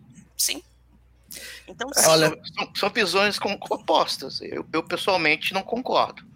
Mas né, Tá, faz mas o que aí- tu queres, há de ser tudo da lei. Aí eu não entro, aí eu dou a minha carteirada. Eu não estou entrando aqui só como espírito, eu tô falando como pesquisadora de Cara, relações sociais. Eu não vou entrar nesse embate contigo. É uma opinião minha. Não, sim, até aquele ponto, opinião todo mundo pode ter, mas Exatamente. é o que a gente já cansou de falar com relação a dentro do, do espiritismo. O que é ciência? O que eu abraço? A gente está falando de questões, de questões, de questões raciais e questões apontadas por muito mais pesquisadores. Se eu não me engano, a Dora encontra Cara, um texto muito bom falando sobre isso. Deixa eu até procurar aqui. Tá, enquanto a Kelly procura. Vamos lá, gente. Vamos lá. Agora. O japonês vai fazer as perguntinhas da galera. Vai seguindo aí. Vamos Mano, lá. minha pauta ficou uma zona, mano. Vai lá, vai lá. É, eu tô vendo aqui, tô procurando aqui. Vamos lá, o Guilherme FS Carvalho.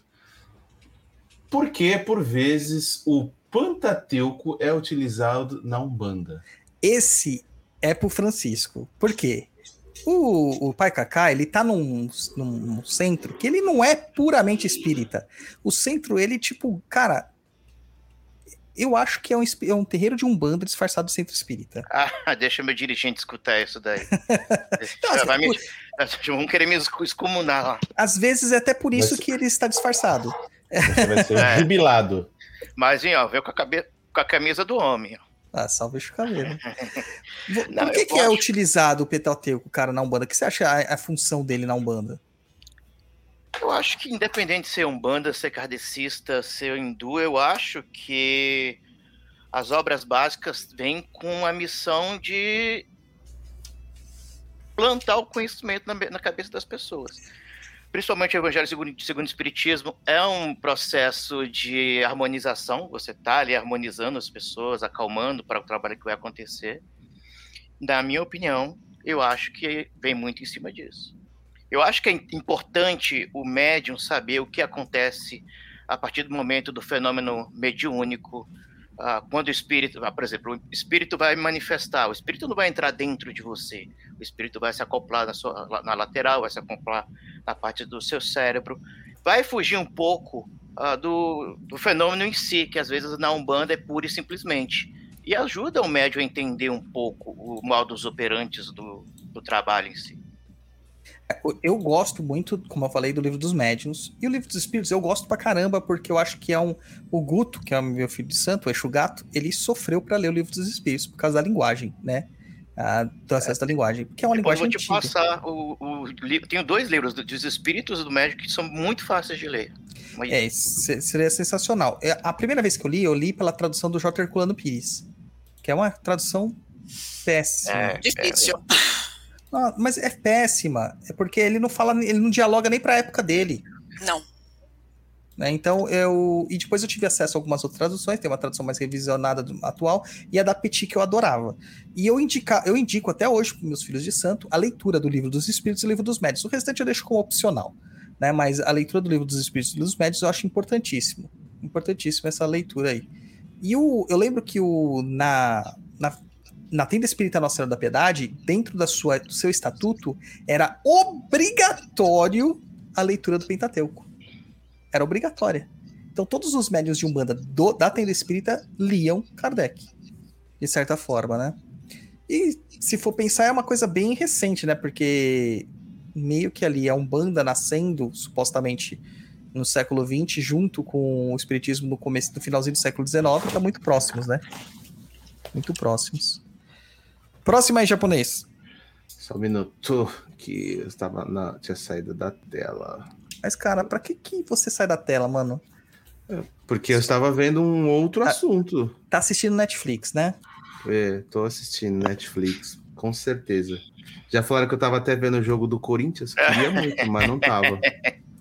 É, pergunta do Junior Trash. Quais os pontos positivos e negativos da influência do kardecismo na Umbanda? E aí, pai Kaká, Kelly. É, A Kelly, a Kelly tá conhecendo a Umbanda. Tô chegando Eu- agora. Eu acho que o espiritismo, não o kardecismo, acho que o espiritismo só vem a contribuir, como a Umbanda contribui ao, ao- ao espiritismo. Conhecimento nunca é demais. Mesmo que o conhecimento seja duvidoso, você vai levar como uma lição para você questionar no futuro. Como eu disse, é importante conhecer como é que funciona o modus operandi da mediunidade. Entendeu? O livro dos espíritos e o livro dos médios são essenciais. E aí também entra na próxima pergunta, porque dos, do- dos- eles usam o termo kardecistas, que é um termo muito popular, gente. Eu, vocês não gostam, né? Vocês espíritos não gostam, mas eu, eu até adapto como neologismo das pessoas que não têm conhecimento, que nem o católico ser chamado de, sei lá, de cristão, englobando todo tipo de cristianismo que existe ali. É, O kardecismo, ele entra, ele é, ele é problemático por si só, né? Porque é aquela coisa de se desvincular. Vamos lá, vai no estado, vamos voltar.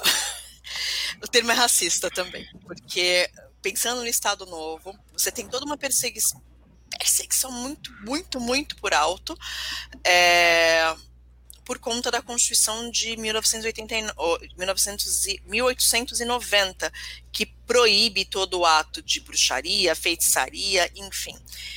E uma série, porque assim, espírita veio, tinham muitas pessoas de elite dentro do espiritismo começaram a questionar e falaram: não, isso aqui não é para só para vocês espíritos, isso aqui é só para baixo espiritismo.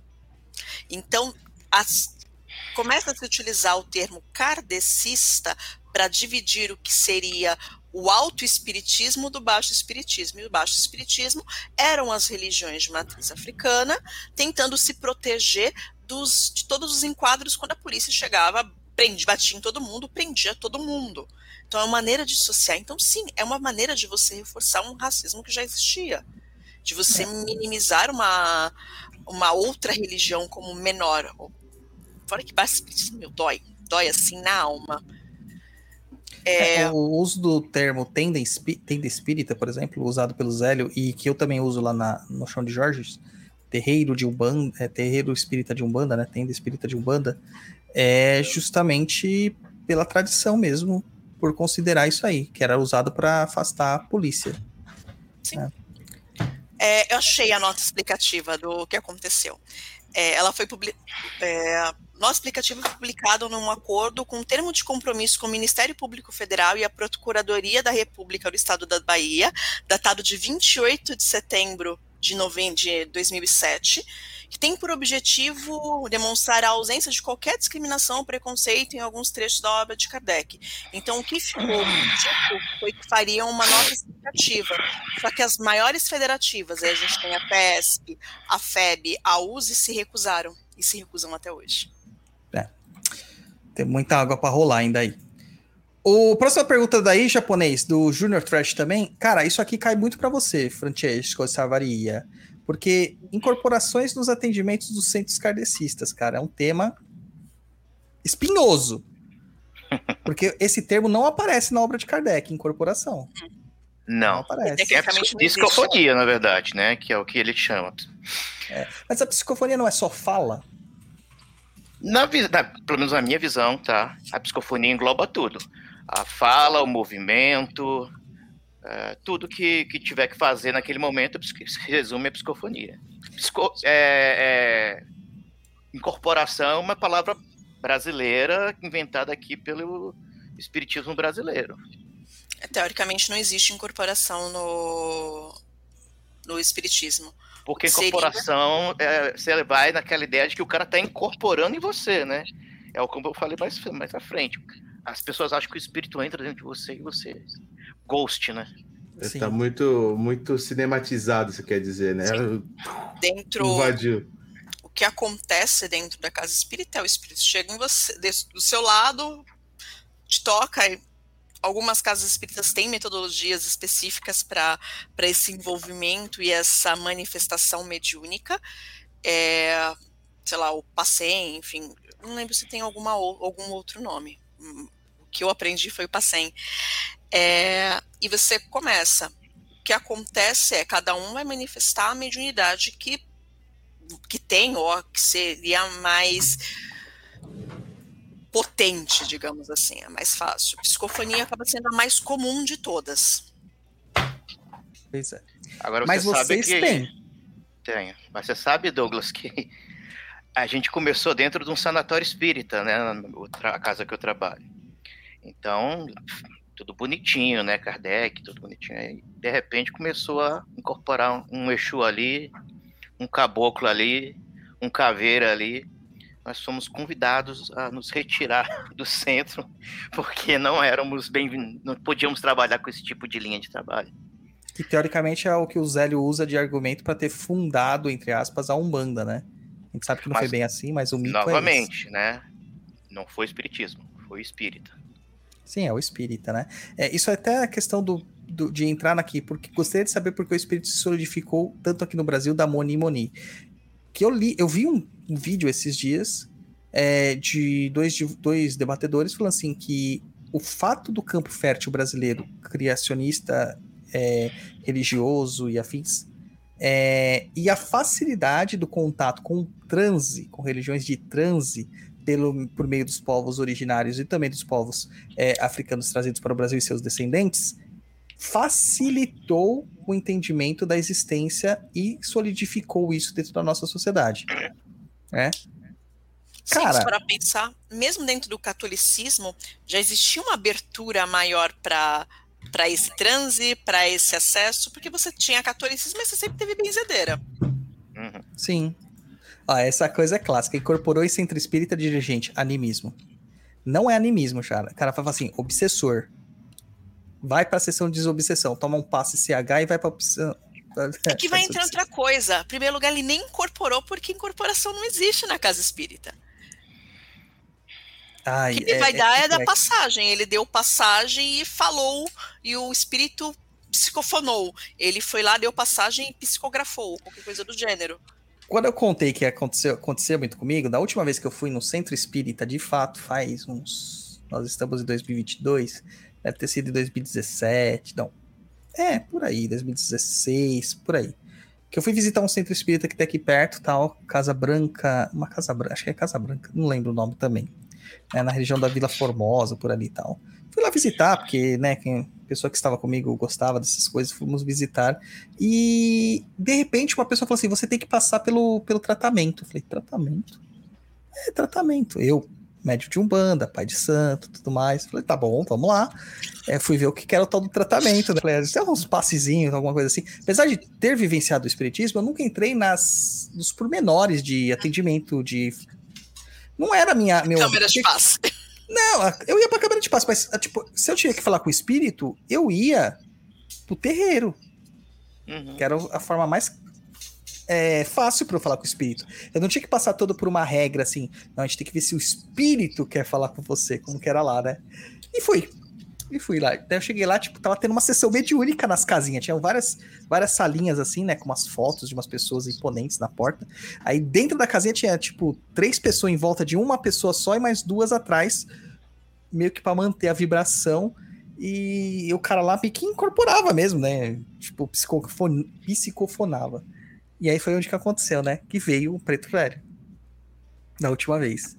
Eu já tava acostumado disso acontecer comigo em outros lugares, porque, né, meu chão é, é macumba. E o preto velho veio, só que as pessoas ficaram extremamente chocadas. Peraí, o Não, preto velho vem em você ou no médium? no médium. Ah, tá. As pessoas ficaram extremamente chocadas. Não, o senhor não pode estar aqui. É, aqui é um momento para fazer outra coisa. Daí falou, não, mas eu vim para falar com ele. Ele sabe por que, que eu tô aqui. Né? E as pessoas chocadas. E aí, pro final, mandaram eu voltar mais sete vezes. Eu passei as sete vezes em salas diferentes, com grupos diferentes de médium. Em todas as vezes veio o preto velho. Né? Eu virei a sensação do, do centro. Ninguém mais queria me ver lá dentro. Quando acabou o meu negócio lá, eu falei assim: eu acho que eu nunca mais vou voltar aqui. Nunca mais vou voltar aqui. Aí ele fala assim: não, realmente, o senhor não precisa voltar, tá tudo ótimo com o senhor. Pode ir embora, pode seguir sua vida. Nem mandaram assim, volta pra assistir umas palestras, alguma coisa do tipo. Não falaram. Mandaram embora. Porque isso não é comum. Na verdade, eu nunca ouvi falar. Porque quando você vai para essas salinhas, é a sustentação e um médium de psicofonia. E esse médium, quem vai aparecer ali para tocar uma ideia é o obsessor. É o amiguinho que vai aparecer para ser doutrinado pelo doutrinador. Então, são. Normalmente depende, vai do tratamento. Vamos falar da, da última câmara de obsessão que eu trabalhei. Eram três danos sustentação, o médium de psicofonia, mais o doutrinador. Então, o, o paciente, o, o atendido passava, rolava o choque anímico, meio que separava, a pessoa ia embora, porque você, o assistido não podia ouvir o que ia acontecer, e aí ia trocar uma ideia ali rapidinha com o obsessor, de meu amigo, você precisa perdoar, ir embora e passar. O espírito dá uma esbravejadinha e vinha a equipe para retirar, a equipe espiritual para fazer a retirada desse espírito. Eu acho que os espíritos que vão lá pra conversar, eles são muito educados, cara. Mesmo os obsessores. Não, não é Eu não. tô Rola uns acostumado com negócios isso, não. tensos. Não, Rola uns eu- negocinho tenso. No aí terreiro eu- é umas coisas pauleira. É que teoricamente o médium tem que segurar, né? Você segura ali e não é muito fácil, não. Você tem que segurar e manter a serenidade para não desarmonizar o ambiente, porque o espírito quer gritar, não vai gritar, não. É, Ah, mas comigo foi assim, eu achei muito curioso, porque foram sete trabalhos, né, dessa, dessa mesma toada, assim, e sete trabalhos, o pessoal chocado no terreiro, no centro. E eu falei assim, ah, cadê eu, o acho, obsessor que é para falar? O obsessor não É, aparece, gente. eu acho que eu vim aqui pra chocar esse lugar, cara. Acho que quando eu passar lá de novo, vai ter uma placa assim, persona não grata, né, persona não grata. A Stephanie Dias coloca aqui na pergunta dela assim, ó, poderíamos aprender a sermos ser humanos melhores sem utilizarmos da doutrina espírita? Sem dúvida. Com Eu acho certeza. O ponto é justamente o contrário. A doutrina espírita é uma muleta que deveria te fazer caminhar para uma pessoa melhor. Mas o correto seria você ser sem ela. Ô, Pacacá, não é só sobre desobsessões loucas lá, naquelas câmeras de desobsessão doida que Não, é acontece, diferente, né? mas a minha é diferente dessa que você tá falando. A minha, a minha tem eficácia. Ah, não, porque vocês mexem com as coisas mais, mais ferradas, né? Tem, Mas assim, é, o que- não, que eu quero perguntar assim, já apareceu algum espírito falando assim lá pra você? Olha, não sei porque eu tô aqui, porque eu fui um espírita em vida muito, né, proeficiente, seguindo Espírita todas as não, regras. Já. Padre Já. já, padre e crente evangélico, né?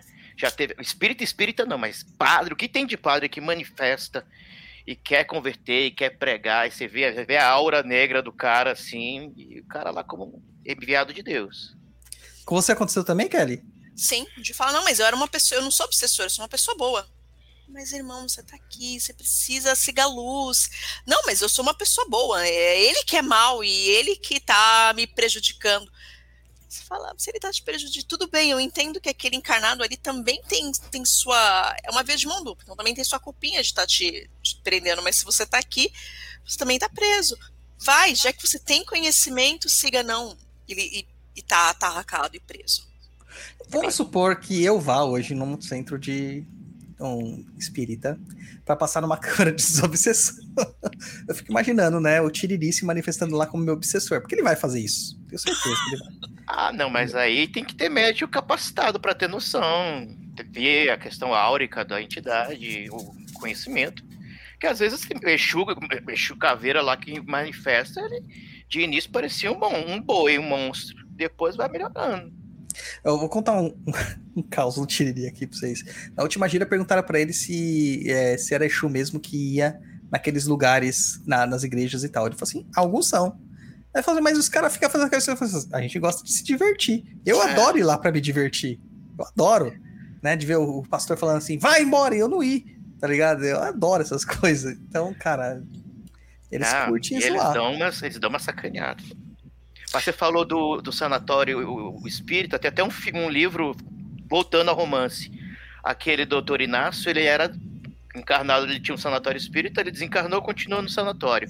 Ele diz que metade do sanatório dele são de espíritas desencarnados. Então, mas você sabe que na- na- lá no sanatório tem uns livros de registro né, dos pacientes e estão lá como museu. Não sei nem se é ético isso, né? Mas acho que família, as famílias devem ter permitido, alguma coisa no sentido, não sei.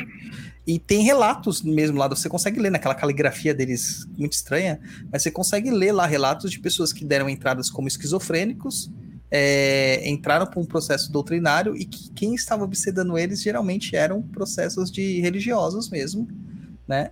E, cara, por que não ser espíritas? Porque eu acredito que não muda em muita coisa. O fanático religioso é fanático em qualquer lugar. Sabe qual foi a obsessão mais assustadora que eu participei? Foi uma sessão dos próprios médiums. É. Era um Ah, trabalho dos médiums, tipo. E foi o dia que eu olhei, tanto que eu olhei, beijo, Anderson, se estiver assistindo. Quando eu terminei, eu falei, meu Deus, o que, que foi isso? Porque eu não lembro do que acontece quando eu volto. E o Anderson, que é o Anderson e a Michelle são da, da nossa mesa do Medianizados, a gente trabalhava junto. Eu olhei, mas o que, que foi isso que o negócio foi tenso? Ele começou a contar, não, é porque eram os, obsessor, os obsessores, tipo, da galera daqui mesmo, não é, não é de fora. Eram dos Uhum. próprios médiums. E foi um negócio assustador. E você fala, gente, tem coisas muito feias dentro da própria casa espírita. Sei lá, a gente teve um trabalho que uma a doutrinadora, isso eu, eu vejo bem pouco, mas a doutrinadora estava soltando gosmas laranjas horríveis. E, e, de novo, o Anderson que vê tudo e conta pra gente. Olha, ela tá soltando. Ela tá soltando gosma. Ah, tá aqui, amor. Beijo, Anderson. Ele contando que ela soltando gosma e eu comecei a sentir um cheiro horrível. Eu falei, ele é da gosma dela que tá soltando. E era a doutrinadora da nossa mesa, do nosso grupo. Caramba, e, às vezes o doutrinador tá mais sujo do que. Exatamente. Assim como Ah, eu já vi es- obsessor, tipo, cascar o doutrinador. Tipo, quem que você pensa que é que tá me tentando Uhum. me dar aqui lição de moral? Eu acho que isso é da hora. Já aconteceu isso com você, o pai Cacado? Chegar o cara lá e Já. dominar a sessão? Disco- Já. E esculhambar e ninguém tirar o cara do corpo, não, bicho. E vai, faz. a- e- chegar um Exu, chegar outro, chegar outro e, e o cara lá. Eu fico imaginando eu como Kim Bandeiro agora, né? E ele me Deve falou ter assim. uma legião de morto. Pode falar. Ele falou, ele falou pra mim, vou te pegar. E me pegou. Fiquei pesada umas, um mêsinho. Caramba. Desculpa te interromper. Não, não, mas eu fiquei exatamente isso. Eu chegar lá, tipo, com essa legião de morto que me acompanha, chegar lá assim, os caras falam assim, nossa, tá carregado pra caramba, esse daí vai precisar de um tratamento muito ferrado. É, eu fico imaginando essas situações acontecer comigo. Qualquer dia eu vou numa casa espírita pra retratar pra vocês. Vou na casa da Kelly pra causar. Pra Nossa, chocar o povo lá. Me conte depois, porque eu quero dar, um, dar essa risada. É, lá. Porque, olha, eu já ouvi falar de vários lugares que, quando percebem que o cara é médio de Umbanda, eles meio que expulsam o cara de lá porque não tem como lidar com a situação. Agora imagina um Kim Bandeiro, né? Olha, É, É, eu nunca cheguei a ver isso. eu nunca a cheguei a ver isso na, na casa. Hum, Não lembro. Que já chegou, chegou umas coisas pesadas aqui que chegou. Uma vez chegou um pastor zoado, isso eu lembro. Pastor Ah, pastor, pastor deve ter mesmo. Vai lá, japonês, acorda. Elder Queiroz Jorge pergunta: por que Kardec foi esquecido na França e ainda é cultuado no Brasil? Ai, ai, ai. Polêmica. Porque, muito francamente, o Kardec não soube criar legado do que é o Espiritismo. O Espiritismo mudou e virou o que ele é hoje no Brasil por isso. É, o que acontece é que Kardec estava tão envolvido dentro de toda a codificação e toda a obra que ele não pensou que ele iria também desencarnar e precisaria criar sucessão e precisaria criar uma coisa um pouco mais organizada. Ele começou a fazer isso bem no fim da vida e não deu tempo. Então, o que ele tinha de, de trabalho e com todos os defeitos, com todas as ressalvas que eu tenho, todas as críticas que eu tenho no espiritismo, o trabalho de Kardec ainda assim é fantástico. Meio que se perdeu e você começa a ter uma série de pessoas tentando canibalizar esse trabalho, né? A gente pode ali falar também sei lá, acho que o maior exemplo disso é a Teosofia Blavatsky, tentou real canibalizar o que era a revista espírita. Depois você tem o, o Hernandes de Foucault, que também uh, desanda com tudo. É, o Pierre Leman, ai, como é que é o nome dele? Pierre Leman, Leman engano, que é quem meio que assume a sociedade espírita depois da morte de Kardec, aí começa a ficar muito mais próximo da teosofia e a revista perde e descaracteriza. O que faltou foi um processo de sucessão. Então, por não haver uma sucessão, meio que a sociedade se perdeu e morreu. Ela chegou Mas- no Brasil. Mas Eu- tem ainda centro espírita lá, gente? Hum, Não, é diferente. Não, tem É diferente do que tem aqui, é, é muito mais ligado à ciência. Agora sim, concordo com o que a Kelly falou, acho que é muito isso. E acho que o grande erro do Kardec, voltando ao Evangelho segundo o Espiritismo, para a Europa, foi essa questão religiosa. Você pode ver que vários desses países já estão num processo que não são mais ligados a religião nenhuma. Então, é, é normal ah, na França, na, na Inglaterra, acho que nem tanto, mas Dinamarca, Noruega, a galera, ser ateu é uma coisa normal. Você não ter vínculo com nenhum, ah, com uma instituição religiosa. Então, Eu mas acho- isso não é ser ateu. Isso não é ser ateu. Dentro da teologia, não é. Eu, eu vejo essas questões Sim. aí das pessoas. Até para dar uma ressalva aqui, da meu, esse é meu lado teólogo falando. É, as pessoas colocam lá naquelas pesquisas, né? pai- os maiores países ateus. Isso é não ter uma Religião. religião. Sim, Não quer corrigindo dizer ser então. ateu. Né? Ser ateu é você é, refutar a existência de Deus. Né? É, o ateísmo é a falta de Deus. Entendeu? Você pode não ter religião e ainda assim ter seu Deus pessoal, seus cultos pessoais religiosos. É, eu acho que lá é um pouco um mix disso, né? Eu vejo meu padrasto, por exemplo, é francês e eu vejo que é natural para ele, para a família dele, para os amigos, não acreditar em Deus. Para ele, não, não atrapalha, não acrescenta. E é uma das pessoas com o maior coração que eu conheço no mundo. Toda essa reforma íntima que todo mundo quer pregar, ele tem sem acreditar em Deus, por exemplo. Então Mas- eu acho que um desdobrar de pensamento religioso, até do próprio espiritismo, deveria caminhar para isso. Eu sou bom porque eu sou bom, não Sim. sou bom porque Deus está me punindo. Concordo, concordo. Eu acho que o objetivo primário é, é exatamente esse. Mas a culpa cristã leva muito para esse lado. Ah, eu ajudo a, a- a instituição X porque eu quero ir pro, pro não quero ir para umbral. Ah, eu tô ajudando fulano, pagando a faculdade dele, porque isso, isso, isso. Ah, eu não vou beber, não vou usar drogas, porque eu vou para umbral, vou atrair obsessor. Você Falando não faz porque... Pode falar. Você não faz por quê? Você não faz porque você quer fazer, você faz por medo, né? É, Essa questão é do medo, cara. Como que vocês lidam com essa questão dessa culpa cristã incutida? Porque o espiritismo é cristão, de certa forma. Né? Como que Sim. vocês lidam com essa culpa cristã que existe? E no espiritismo é pior um pouquinho, porque não só a culpa cristã, vem a culpa espírita também, porque você tem medo de, do, de ir para umbral, porque o umbral virou um novo inferno, mas tem medo da, de pagar na outra encarnação. Olha, sendo muito franca, é pesado, é muito pesado, e não sei como lido, não. Na verdade, eu estou aprendendo a não lidar e me que desapegar disso com outras visões, mas é uma coisa bastante pesada. Comigo é toda segunda-feira às oito e meia da manhã com a doutora Maiba, terapia. Ótimo. Gostei dessa. Inclusive, recomendo, gente, façam terapia, porque pessoas terapeutizadas não enchem o saco dos outros. Né? É, eu falei, depois que eu comecei a fazer terapia, meu mundo melhorou. Do meu filho melhorou. De outras pessoas melhoraram, mas tem as pessoas que geralmente apontam o dedo pra você te culpando das coisas, é justamente a que não está na terapia, tá? Que precisaria. Tá? Então façam terapia, tá? Ah, Félix Oficial, que mandou pra gente um superchat de cincão. Ele coloca aqui, e, inclusive hoje tá difícil, vocês levaram muito a sério esse negócio de que no espiritismo não cobra nada. Entendeu? Ninguém tá mandando dinheiro pra nós, japonês. Ninguém. É verdade. Gente, ajuda aí. Manda dinheiro, gente, senão eu não convido mais gente pra falar. É, Vai, como, que a gente vai transmitir, como que a gente vai transmitir das Bahamas, Douglas? Explica pra mim. É, não sei, cara, eu tô ficando triste com isso. Uhum. Vai, fala aí.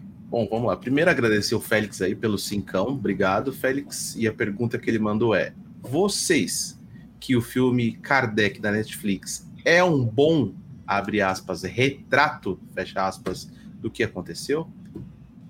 Na minha opinião, não. Acho que Nem justamente voltou com essa divinização. Cara, o Kardec, ele era um cara, desculpa a palavra, meio escroto. Ele era boçal com as pessoas, ele era vaidoso.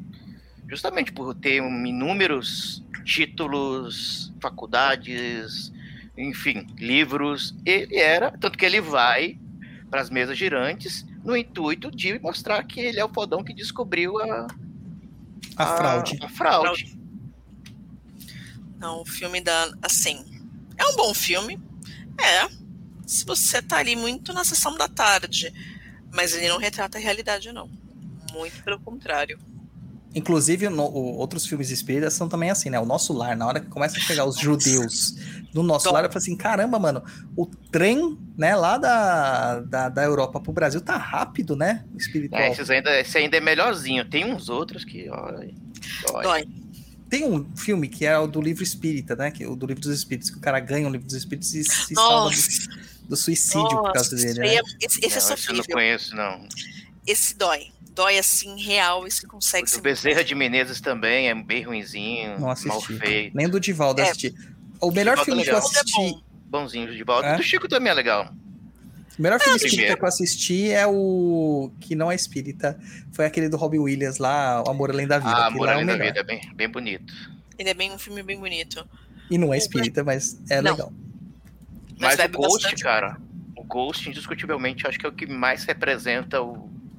Assim, nas limitações, o outro lado da vida. A questão do- da matéria, do perispírito, das vontades, do cara que é encontrado no, no vagão obsidiano querendo fumar um cigarro. As paixões. É, e fora que temos Demi Moore e Patrick Swayze, que puta que pariu. As pessoas tão lindas daquele jeito junta, Eu devia falo, ser proibida. eu tenho esse, esse filme em DVD, cara. Eu achei que você ia falar em VHS japonês. É. eu já tava... Eu Não, falei assim, Nossa, vocês ainda têm videocassete, cara? Tava assim. Tem o sexto sentido, que é o clássico da, da criança É. médium. Cara, Ah, é a minha vida, cara. Foi minha vida toda. Só que de vez em ver eu ouvia. Eu ouvia espírito. Né? Vamos pro próximo aqui que tem a ver com essa questão do. Olha lá, o, Tiago Esteves. Uma pergunta: o, o espírito dito kardecista praticado pela FEB é uma religião? É uma aberração.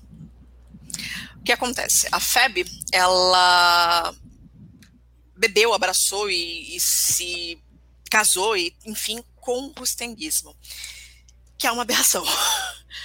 E é muito recente essa tentativa de desvincular uma coisa com a outra e não é muito, não é muito sucesso. Você quer uma federativa que é muito mais ali de pureza doutrinária? A FESP. Tem seus problemas, mas ela bebe muito mais de uma pureza doutrinária, e eles são extremamente chatos com relação à pureza doutrinária, é, seria ela. Eu tenho um texto que eu falo no blog que chama Rustem e o erro das novas visões pessoais. Quando eu escrevi sobre isso, eu usei do espiritismo para se basear naquilo que estava acontecendo na Umbanda, né? Porque até para pegar o gancho aqui do Thiago Esteves aqui. O pai Kaká ele vai me entender sobre isso aqui por causa das conversas que a gente tem no privativo. É porque da mesma forma que aconteceu com o espiritismo, na Umbanda também aconteceu isso com as novas visões pessoais. Giro online, né, mais atualmente. É, o celular sendo o caminho de comunicação com as divindades, é o novo Congá, coisas desse tipo, né? E aí a gente vê o Tiago falando assim: a gente sabe que existe o preconceito do kardecismo com a Umbanda, mas o contrário também é uma verdade? É. Um bandista também tem preconceito contra espírita. Existe isso. Tá? Mas aí é... a gente tem que abrir um espaço para entender que o, o, o bandista foi sempre perseguido pelo espírita como alguém inferior. Uhum. Né? Então, é, existe, na verdade, não uma perseguição ou preconceito, é um ranço é um ranço. É, então, mas tem, cara, tem sim. Gente, até eu que sou espírita tenho ranço de espírita, então. É. E essa aqui é importante. Agora fala aí, japonês. Nós a temos Mariana, a... favorito. Olha que momento épico. Agora eu vou falar assim: Francesco Echavarria, responde para Mariana favorito. Vamos lá. Nessa pandemia, houveram muitas pessoas com sérios problemas psicológicos que acabaram tirando a própria vida. A visão espírita sobre o suicídio é como a no Vale dos Suicidas mesmo? A cara da Kelly de, de interrogação, cara. Então, eu, eu, eu tenho algumas percepções que eu acho que não vale com a parte mais ortodoxa. Eu acho assim que do outro lado, quando, mesmo quando você se suicida, tem uma, uma balança, sabe? Então você fez um ato contra você mesmo. Sempre vai ter um ato, alguém ali que pode te ajudar de alguma forma. Esse lance do vale dos suicidas, dos vale dos tatuados, isso eu acho que para mim é bullshit. Eu acho que é, cada vale caso é um caso. Pode ser que tenha um caso que vá para um umbral mais pesado, tem outros casos que podem para um umbral já de socorro. Eu acho que acho que é muito pragmático dizer isso, entendeu? Eu, se for por vários dos tatuados, já tô com, com, com, com ficha pronta lá, já, já tem lá o meu, meu, meu cantinho. É bom que lá pode comer arroz com feijão, lá não tem que tomar caldinho reconfortante, né? Não, Canja de galinha. E nem pode ser galinha, hein, Kelly? Porque tem que não, ser vegetariano. Vegetariano. É. Eu sou do movimento anti-sopa, gente. É, não existe é, vale dos suicidas. Acho que isso é uma das coisas mais cruéis e mais horríveis que o Espiritismo já fez, é falar de Vale dos Suicidas. Vamos para, parar primeiro olhar o que, que é o suicídio. O suicídio, ele não é bom, ele é uma consequência de uma série de outras coisas que aconteceram. Ninguém decide isso pela primeira vez. É, e é muito complexo. A gente trata o espiritismo, o espiritismo trata o suicídio de uma forma muito cruel não existe Vale dos Suicidas. O que vai acontecer é, em qual situação, eu concordo com, com o Francisco, mas o que a gente vai olhar é em qual situação essa pessoa se tirou a própria vida. Qual a situação psicológica, o que levou ela a tudo uhum. isso? Tudo isso é pesado, tudo isso leva em conta. A gente precisa esquecer essa ideia infeliz que o espiritismo, não é nem do espiritismo, porque eu não faço ideia de onde surgiu isso, porque não tem as obras básicas de, ah, é X, você fez X, vai acontecer Y com você, um fatalismo. Então, o que aconteceu com você vai ser avaliado, o que, que aconteceu? Você é, tirou a sua vida por uma questão frívola, sei lá, porque nem sei Tava... o que dizer, uma essa questão fíbula. Você quis dar um, sei lá, o seu namorado terminou com você, você quis lá e dar um susto nele é, e se matou e a coisa deu certo. Como você vai se sentir quando chegar do outro lado e tiver uma visão um pouco mais ampla? Então não é sobre como alguém vai te colocar uma penalidade, mas como você vai enxergar aquilo. Pode ser que você chegue aquele lado e encontre de, poxa, é, eu não devia ter feito isso, isso foi uma burrada da minha vida, e você se sinta culpado pelo, pelo que Uhum. você fez. Então você vai ter que lidar com a sua própria culpa. Exatamente. É, mas, poxa, me suicidei porque estava num cenário de desespero, estava doente. Quais são os atenuantes? Quais são os agravantes? Cada caso vai ser sempre um caso. De novo, não existe vale dos suicidas. O que pode vir a existir é quando você se suicida por ser uma morte muito violenta, muito abrupta, você sai completamente perturbado e, e- e desconexo. Então, porque aquela sua vibração está perturbada, você vai acabar indo para um lugar com pessoas com uma vibração semelhante à sua. Mas você não está condenado a passar não sei quantos milhões de anos Uhum. na, naquele lugar para espiar. Você está ali até você conseguir alguma organização para conseguir receber ajuda e ser levado. É muito cruel falar. O espiritismo não é para falar desse punitivismo. Esse punitivismo é coisa que a gente planta para criar medo. Isso aí são os nossos atavismos católicos, nossos atavismos de ideia de inferno, céu e inferno. Exatamente. Tanto que a palavra umbral não existe no- na codificação, né? Isso vai ser uma coisa criada por nós, E até a maneira que a gente pelos coloca espíritas, né? Exato, espírita médio brasileiro. E até a maneira que a gente usa a ideia de umbral é errado. Porque o que é umbral? Umbral é o batente da porta. Umbral é um lugar de passagem. Então você vai passar por lá, não um lugar que você está dev- devidamente. Se parar para pensar, a nossa vida também é um lugar de passagem, é um lugar que eu Uhum. estou agora. Não quer dizer que eu vou permanecer aqui como eu quero. que aqui é umbral. É, o, o Saulo Caldeirão fala muito isso. Que ele viaja na viagem astral e vai parar em vários locais que é né, o nome umbral. Ele diz que as pessoas estão lá de boa, vivendo Sim. a vida. A gente acha que umbral é o- a novela Viagem, né? Com o Alexandre lá sofrendo. O Alexandre, Mas é. o obsessor. Tem É, lá o isso, o mas Alexandre tá lá no Planalto. Agora tá no É. Planalto, certeza. E o lance é o seguinte: nosso lar fica no umbral e a galera fica querendo ir para nosso lar andar de aeróbus e nosso lar tá no umbral, gente. Não, quando teve esse negócio do. Nossa, do aeróbus, mano. A loucura coletiva dos meus amigos pseudo-médiums era linda. Não, essa noite um aeróbus vai vir pegar a gente, a gente vai dormir. E o Nibiru, então? Nossa É, senhora, Nibiru é forte. Nossa, Nossa. gente. eu não entendo, cara. Bônus horas, né? É bônus horas. A mais-valia do nosso lar. Isso aí. A Mariana Favorito colocando aqui, ó. Vai, japonês, faz parte do seu, do seu pagamento, isso aí. Sempre ouvi nos centros espíritas, quanto mais faculdades mediúnicas você tem, mais cobrado será de ti. Mais ordinário você foi na última reencarnação. Eu vendo os espíritos desde os sete anos. Tem mais pergunta dela aí, né? Não, não, é. Ela tava contextualizando. Eu quero fazer a pergunta em cima disso aqui. Vocês acham que faculdade mediúnica é punitiva? Não, eu acho que ela, não, a palavra punitiva, não acho que É não muito tá certo. Sim. Eu acho que ela é uma forma de, de regeneração. Mas eu vejo dois cenários. A pessoa que vem ah, com uma série de quantidades né, de, de mediunidades, vindo nesse processo de que ela mesma solicitou ao reencarnar para auxiliar ela, e o cara que já vem de outras vidas com todas essas mediunidades, já é um cara já é, era um, sei lá, um sensitivo em outras vidas e vem para cá como missão ajudar, entendeu? Muito bem. É a minha, eu vejo dessa forma. Eu concordo também. E não é. Porque aí você começa a achar duas coisas. Primeiro, o médium que pensa que é pau, que é o Ben 10 com um monte de mediunidade diferente, por isso ele é especial. E não é, filho, você não é. E ao mesmo tempo você também pesa para aquele médium que veio com uma mediunidade de missão. Ele precisa trabalhar e desenvolver. Eu prefiro pensar. Em primeiro lugar, eu sei que eu não pensei na outra encarnação, mas eu prefiro pensar que é uma forma que eu tenho de aprender mais e desenvolver Isso. e talvez errar menos. Talvez se eu não visse alguma coisa, eu teria outras atitudes do que as que eu tenho. Se eu não tivesse visto o mundo espírito quando eu era criança, talvez tivesse uma atitude diferente, fosse pessoas diferentes. Então eu penso que e também penso que meu eu desencarnado é bem burro, né? Não pediu para vir milionária, pediu para vir médium. Ó, o Fernando Torres coloca uma questão aqui bem interessante. Mesmo que trágico, o suicídio não seria exercício do livre-arbítrio? Sim. Sim, É. sim. sim Mas é livre-arbítrio não quer dizer que você não tem. é, Retorno. Regras, Retornos, né? regras ou É. retorno, né?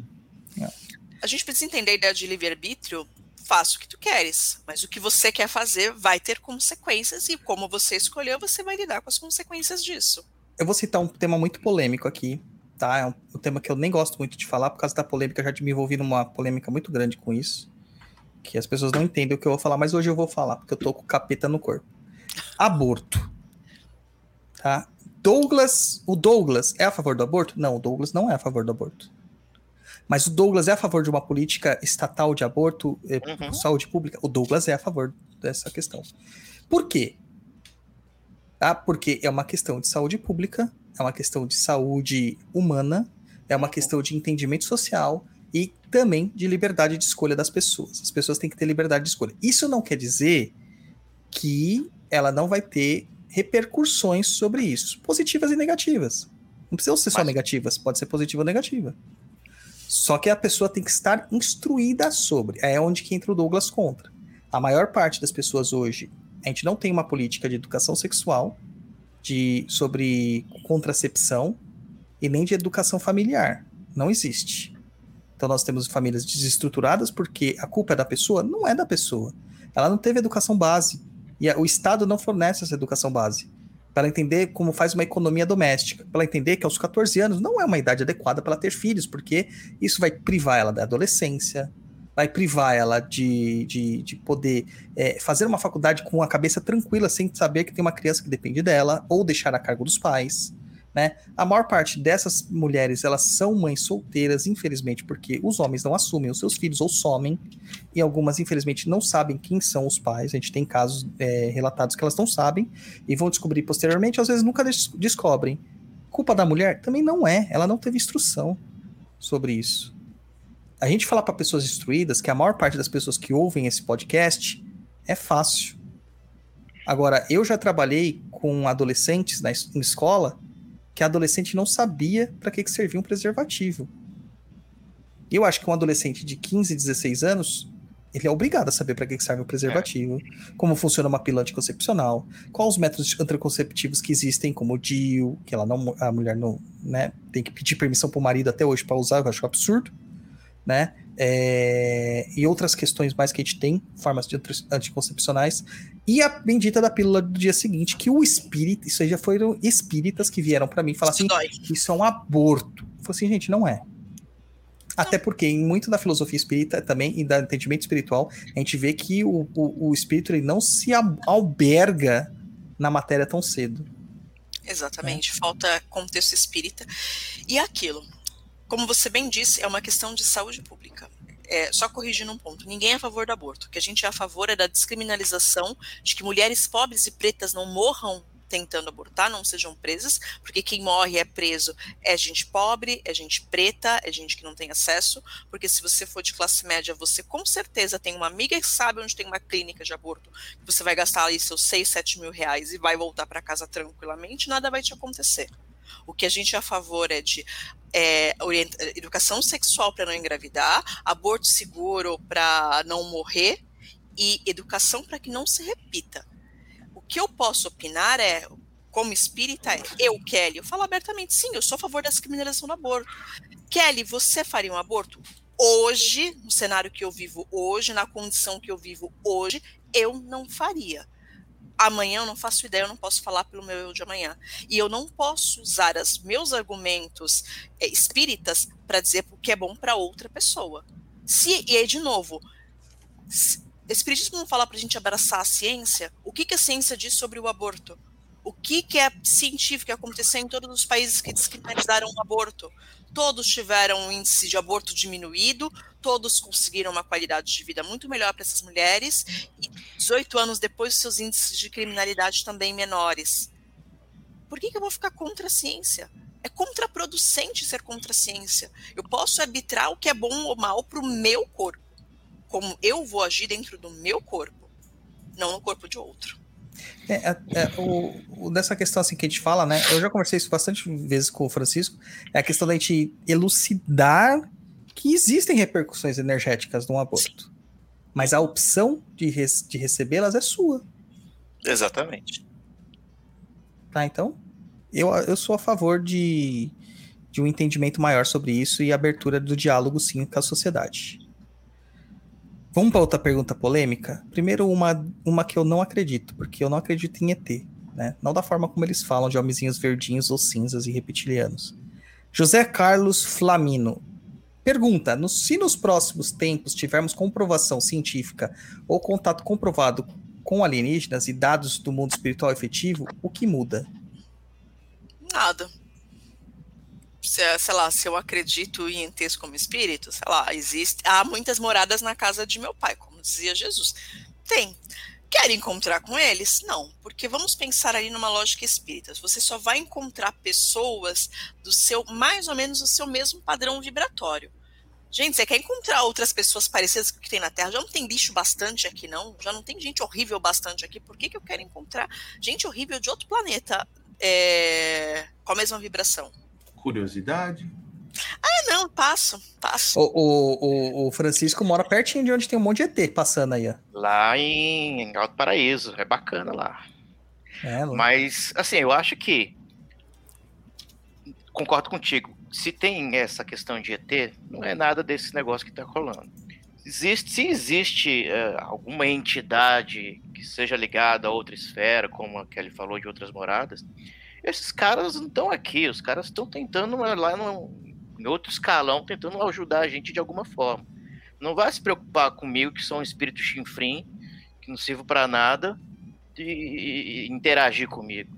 E se for ruim, também não acredito que. Ruim eu já não acredito que possa estar já- também aqui conosco. Eu acho que. É por aí. Eu acho que cientificamente é muito improvável que uma civilização que tenha conhecimento avançado para conseguir empreender uma viagem intergaláctica, ele venha a nos visitar e esteja aqui tentando manipular o nosso país, Para nosso mundo Para primitivo. de ser pessimista. Não, Para. cara, Ah, é eu não lógica. sei. Aí eu entro um pouco do jovem místico já.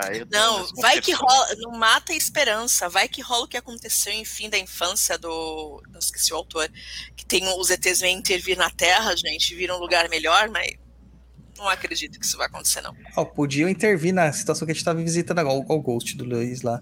Porque até agora, cara, eu não vi a profecia do Chico se cumprir. A gente vai entrar no Chico aqui, tá? Tem o, o mesmo youtuber que tem um mentor apóstolo diz que veio de Sirius. Afe Maria. Jesus Cristo. Ah, mas eu vou dizer uma coisa. A gente podia fazer, um espíritos- embate, podia fazer um embate ele com você, hein, Douglas? Seria bacana. Vamos fazer, vamos fazer. bora, bora agilizar. Vamos. Uma coisa interessante, cara, é que assim, o rompimato, ele fala que ele não está é, setorizado no planeta Terra, dentro da, da, da falange dele. Que a falange dele, ela, ela é onde a gente chama o Cruzeiro do Sul, né? Aquela constelação do Cruzeiro do Sul. Que os espíritos que trabalham com ele e ele, eles estão setorizados naquela região, que é o mais próximo energeticamente deles. Então, assim, eu não tenho como negar que existam espíritos alienígenas. Mas alienígenas até que ponto? Sendo que é um espírito que teve vivência na Terra. Então ele não é alienígena, não é estranho. E Ramatiz, o que, que você diz? Cara, eu gosto de Ramatiz, cara. Eu, eu Mas perder um monte de ele, a priori, agora. ele é um ET. É, mas eu, é, eu só não gosto de Ashtar Sheran, porque eu acho que aquele cabelinho aí é dele de laque não dá. Mas, cara, o Ramatiz eu gosto dele, cara. Apesar das loucuras dele daquela do, de Marte, da, da, da, da apologia ao, ao veganismo é, dele. veganismo. Mas eu gosto de Ramatiz, cara. Eu acho que é um, um conteúdo que dá pra extrair coisa dali, sabe? Cara, eu, eu sou fã de Tolkien, mas nem do Tolkien eu gosto 100%, então é difícil você. né? Então vamos lá na polêmica do Chico. A Elisa Horst coloca aqui: Chico disse no Pingafou ao vivo que as entidades de Umbanda merecem todo o nosso respeito. Então André Luiz dizer que são atrasados parece contraditório. A gente vai começar com as contradições de Chico. Parece contraditório? Não. É contraditório. É contraditório. Mas isso foi para popularizar o espiritismo. Foi uma campanha de marketing, o Pinga Fogo, gente. E não foi um Pinga Fogo, acho que foram dois, né? Que ele foi São chamado. três. Dois. São três? Três. Então, acho que Eu não são. sei é, se são dois que viram três, eu sei que é bem longo. eu acho que foram dois. Eu É. acho que foram dois. É, não tenho certeza, né? Mas é por aí. Mas isso é para polemizar e para deixar a bandeira do espiritismo como uma coisinha bonitinha de meu Deus. Mas na prática não é isso que acontece. Porque o livro tá escrito. O livro tá escrito. O O próprio, você falou do Divaldo aí, aquela, aquela infeliz frase que ele soltou, teve uma moça, inclusive, que até retrucou. Tá, Divaldo, você não trabalha com preto velho, mas você fala doutor Bezerra, irmã Joana de Ângeles. Você não tá, você tá se prendendo a títulos do mundo também. Então, Sim, tem que valer pros dois lados, né? sim, com certeza. O que mais me dói o Divaldo é o Divaldo ser baiano, cara. E falar umas besteiras dessas. É. O cara veio da terra da macumba, mano. Terra da Macumba. Eu ainda acho que ele besteiras deve ir por fora, deve visitar lá o- algum, algum terreiro, alguma roça. Ah, deve. Com certeza deve. Com certeza. Ou ele foi expulso de algum terreiro, né? Não, você não vai ficar aqui, não. Sai daqui. É, então pode acontecer também. E ainda continuando nas, nas polêmicas de Chico, Michele Sil coloca aqui: o próprio Chico deixou um. Desculpa, gente. Eu não me resisto a essa coisa. O próprio Chico deixou um código, né? Para quando ele fosse psicografar algo depois de desencarnar, já prevendo as mensagens falsas que viriam. Ai, o código. Qual que era o código que ele deixou mesmo? Era o. Esqueci, eram as três palavras que ele tinha que dizer para três pessoas diferentes, né? O que Sim, vocês acham desse código? Ah, isso é energia jogada fora. Olha, pode até ser, mas assim, eu duvido que Chico ia ficar voltando pra mandar a mensagem que circula no WhatsApp. E É, Chico, esse esse Chico deve estar em um lugar onde ele está sendo mais bem aproveitado. já. Ele mesmo, no livro do, é, do Souto Maior, diz que assim que desencarnar ele não quer voltar na Terra nunca mais para escrever. Não, e fora que um dos caras que ele deixou o código morreu. É. Até que foi o médico dele. Como que a gente vai saber? Só tem dois agora, então, ó. Não, eu acho que dois morreram. E Nossa, outra, tem- se Chico fosse psicografar, ele colocaria outro nome. Ele não iria entrar nesse nome de. Chico Xavier para justamente não alimentar a vaidade de médium, sabe? Mas É, teve a gente que recebeu começo. cartinha de Chico Xavier. Hã? Teve é é? médico que recebeu cartinha de Ah. Chico Xavier. Não tem um que era Sócrates e tinha um Dante Alighieri? É, é, a gente já tá Mas cai no que a gente falou logo no começo. Tipo, nenhum desses espíritos vai ficar voltando pra ficar mandando mensagens assim. O É, importante é o conteúdo, não o mensageiro. E agora a polêmica final, né? O Caio San. Galera, o- aliás, Caio, o episódio de Ataque e Defesa Mágica, cara, eu acho que é o episódio mais bem querido da galera, cara, até hoje. Você não tem ideia da quantidade de mensagem positiva que eu recebi. Não recebi nenhum hate. Isso me deu até medo, porque quando não tem hate, a gente sabe que tem alguma coisa Relaxa, errada, né? vão vir vários nesse. Ah, vai, com certeza. Ô, galera, me explica uma coisa. Todo mundo me dá passe nas casas espíritas. É apto. É, é todo mundo que dá passe nas casas espíritas é apto a isso? Porque já vi gente ir de castigo, ir dar passe. E outra dúvida: foi o Kardec mesmo que instituiu o passe? Não, não existe nenhuma referência nas obras básicas falando de passe. O mais próximo disso é falar de magnetismo e mesmerismo. É, e não, assim, eu conto nos dedos da mão numa, sei lá, câmera de passe que eu dava passe, sábado à tarde. 40 médios para 40 passistas. Se tinha três ali apto para dar passe, era muito. Real, assim, real, oficial. O que dá passe é o. Vamos pensar que é o seu upgrade é o estágio. é o seu estágio. Não, é que você tem estágios ali mais, mais de furar papelzinho, que o pessoal acha que é mais braçal. Aí você dá um upgrade, você vai dar passe. Aí depois você dá mais um upgrade, você vai trabalhar na câmera mediúnica, com desobsessão.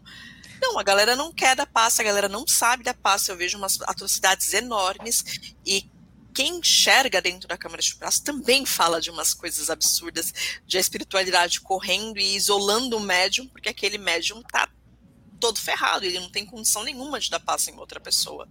Então, basicamente, as pessoas estão lá estendendo a mãozinha e à toa. Mas o Kardec era um grande fã do Mesmer. Sim. Uhum. Ah, ah, tem um, um episódio do, do Amigos da Luz que é o Taca Ali Passe. Cara, esse episódio é Ah, sensacional. Ah, isso é bom, já vi. Todo mundo tinha que ver isso aqui, cara. Eu vou pular no, no, no post. Mas e vocês? Vocês aprenderam a dar passe como? Eu fiz curso. Não Seis meses de curso. É, eu cheguei, eu fui jogado lá. E, e por que, que as pessoas falam que fazer curso é tão errado hoje em dia? Boa pergunta, né? Ah, Eu acho essencial o curso, pelo menos, do- eu acho assim que uma coisa de que é relacionada a curso que eu não aceito no espiritismo é os malditos quatro anos para você estudar, para depois você cair no trabalho de desenvolvimento mediúnico. Olha, para ser bem franca, é importante. Eu já, já tive essa opinião, Mas, mas hoje, é vendo as, a- desculpa, Ué, é- pode terminar. Desculpa. falar. curso, ele não serve necessariamente para você aprender muita coisa para chegar lá no mediúnico. Ele serve como uma peneira. Porque, meu Deus do céu, é cada atrocidade que você vê no básico da galera falando bobagem. E imagina jogar essa pessoa para trabalhar no passe. Ela não tem estrutura, tipo, emocional, não tem estrutura de base, de conhecimento mesmo. É, sei Eu- lá, não. Eu entendo, eu entendo.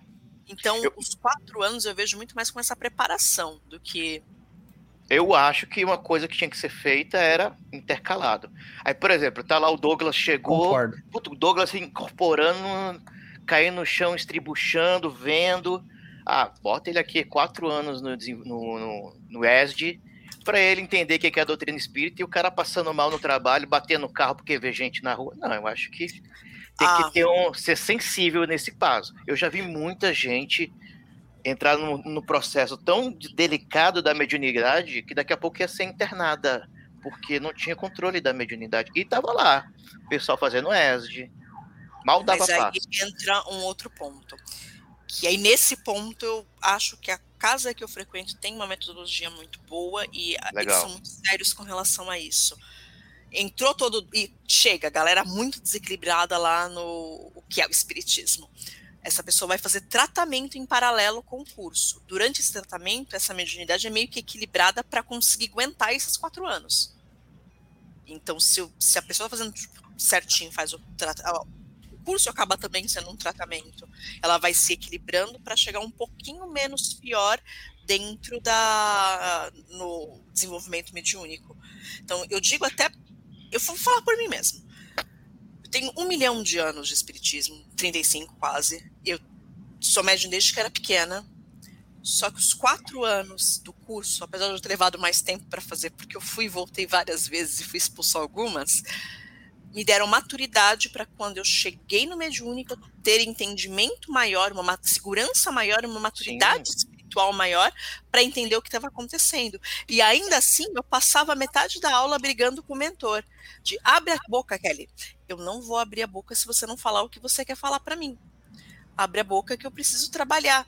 Se você não abrir, a- se você, tipo, eu ficava negociando assim, se você, não, se você não me falar, eu não vou abrir a boca. Eu concordo, concordo plenamente com você. Eu acho que o, o- o estudo, estou batendo nessa tecla desde o início, né? O estudo é essencial. Mas como você, na sua casa, acho que pelo menos é diferente da maioria das casas mais ortodoxas. Você tem que, cara, ou entrar como doador de energia, ou, sei lá, ou fazer a desobsessão mais intensa. Alguma coisa tem que ser feita, porque senão a pessoa Eu enlouquece. concordo. Eu acho que tem que entrar sim, tem que fazer. Eu sou um bandista, mas estive dentro do espiritismo durante um bom tempo, paralelamente à Umbanda. E o que eu via na- no espiritismo era uma necessidade muito grande de se afirmar bases doutrinárias evolutivas e pouco assistencialismo, na verdade. Pouca assistência que deveria acontecer espiritual mesmo, que não acontecia. Então eu vi muitas pessoas entrando no- no centro espírita e saindo piores do que entraram.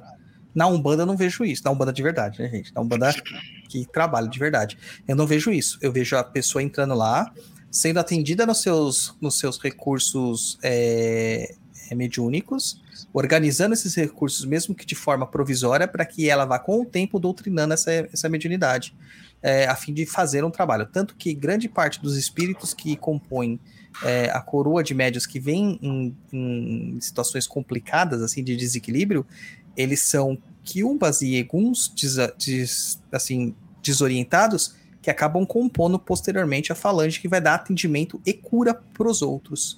Então, se você tem o resgate tanto do médium quanto do espírito, paralelamente. E da mesma forma, você continua dando doutrina, você continua dando ensinamento, e você não, a pessoa fala assim: ó, filha, você está com câncer, espera quatro anos para fazer a quimioterapia. Não, não é assim. né? A gente já meio que já começa a, a, a medicina mesmo, colocando a- a- a- o medicamento, e paralelamente tem toda a instrução. Olha, isso aconteceu por causa de você ser fumante, porque você era isso, né? Fazendo paralelo com as questões tumorais.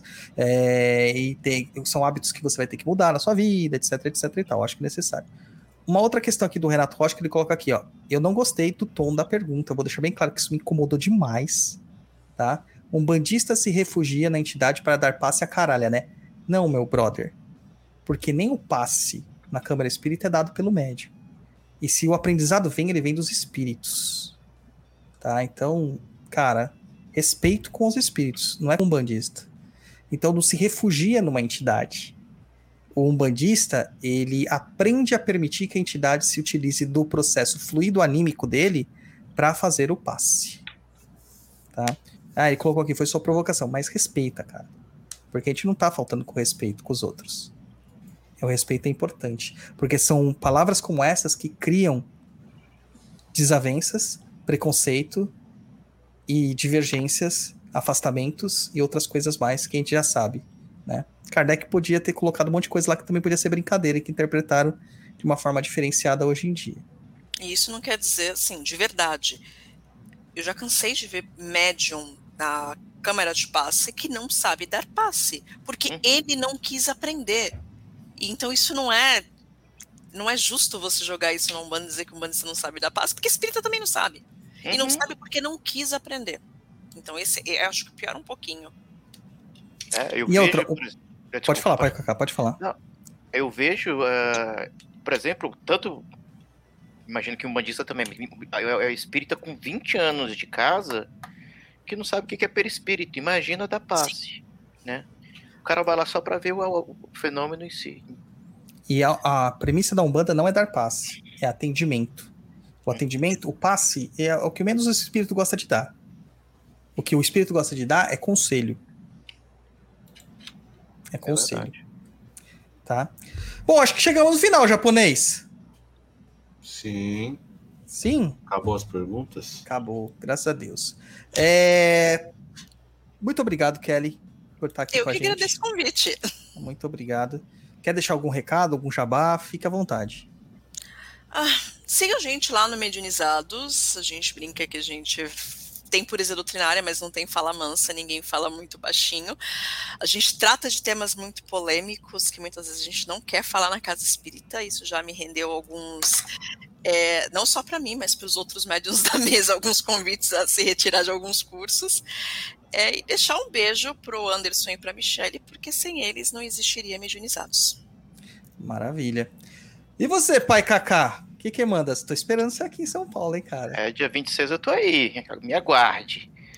Não, eu quero agradecer o carinho aí, a possibilidade de trocar uma ideia e mandar um abraço ao pessoal do grupo de estudo José Grosso, né, o grupo que eu, eu ajudo a dirigir.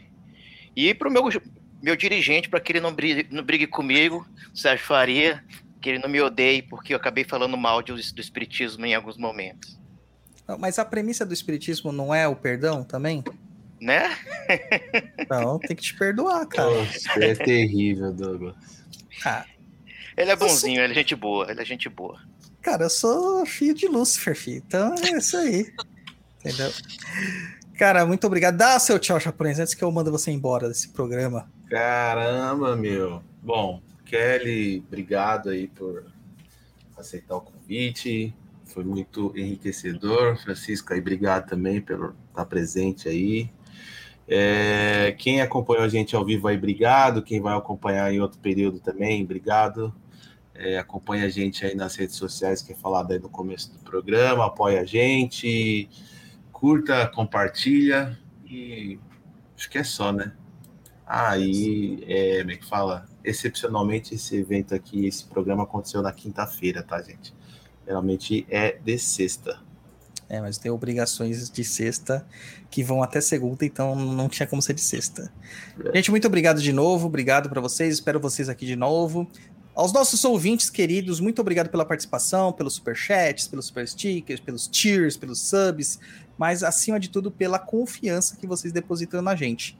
É, ainda tá rolando lá o pacote lá de proteção e limpeza de ambientes e de ataque e defesa mágica no Perdido EAD. Entre lá, só vai até o final do mês, depois não reclame, tá? Se você perdeu, www.perdidoead.com. Muito obrigado, saravá e até a próxima. Tchau, tchau.